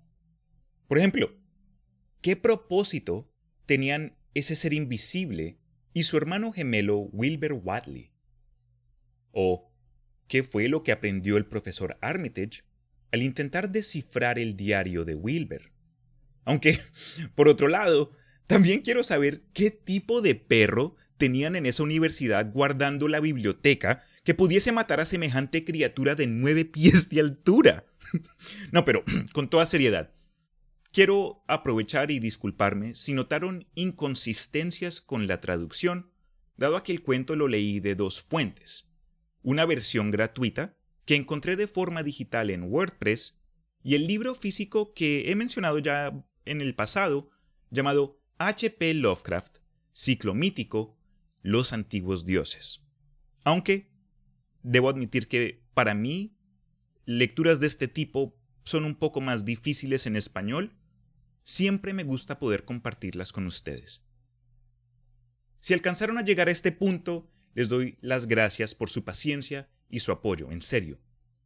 En caso tal de que nunca hayan escuchado esta historia, honestamente vale la pena leérsela. Pero, para quienes ya la hayan escuchado alguna vez, ¿Qué parte fue su favorita? Déjenoslo saber por un comentario en el perfil de Instagram que encontrarán bajo Imaginarium512. Con eso dicho, también aprovecho el cierre para darle las gracias a todos los oyentes que han participado y apoyado el podcast a través del tiempo. O si este fue el primer episodio que escuchaste, te doy la bienvenida. Los invito a acompañarnos en el siguiente episodio sea en Spotify o la mayoría de otros reproductores de podcast populares. También en la página web elimaginarium.com.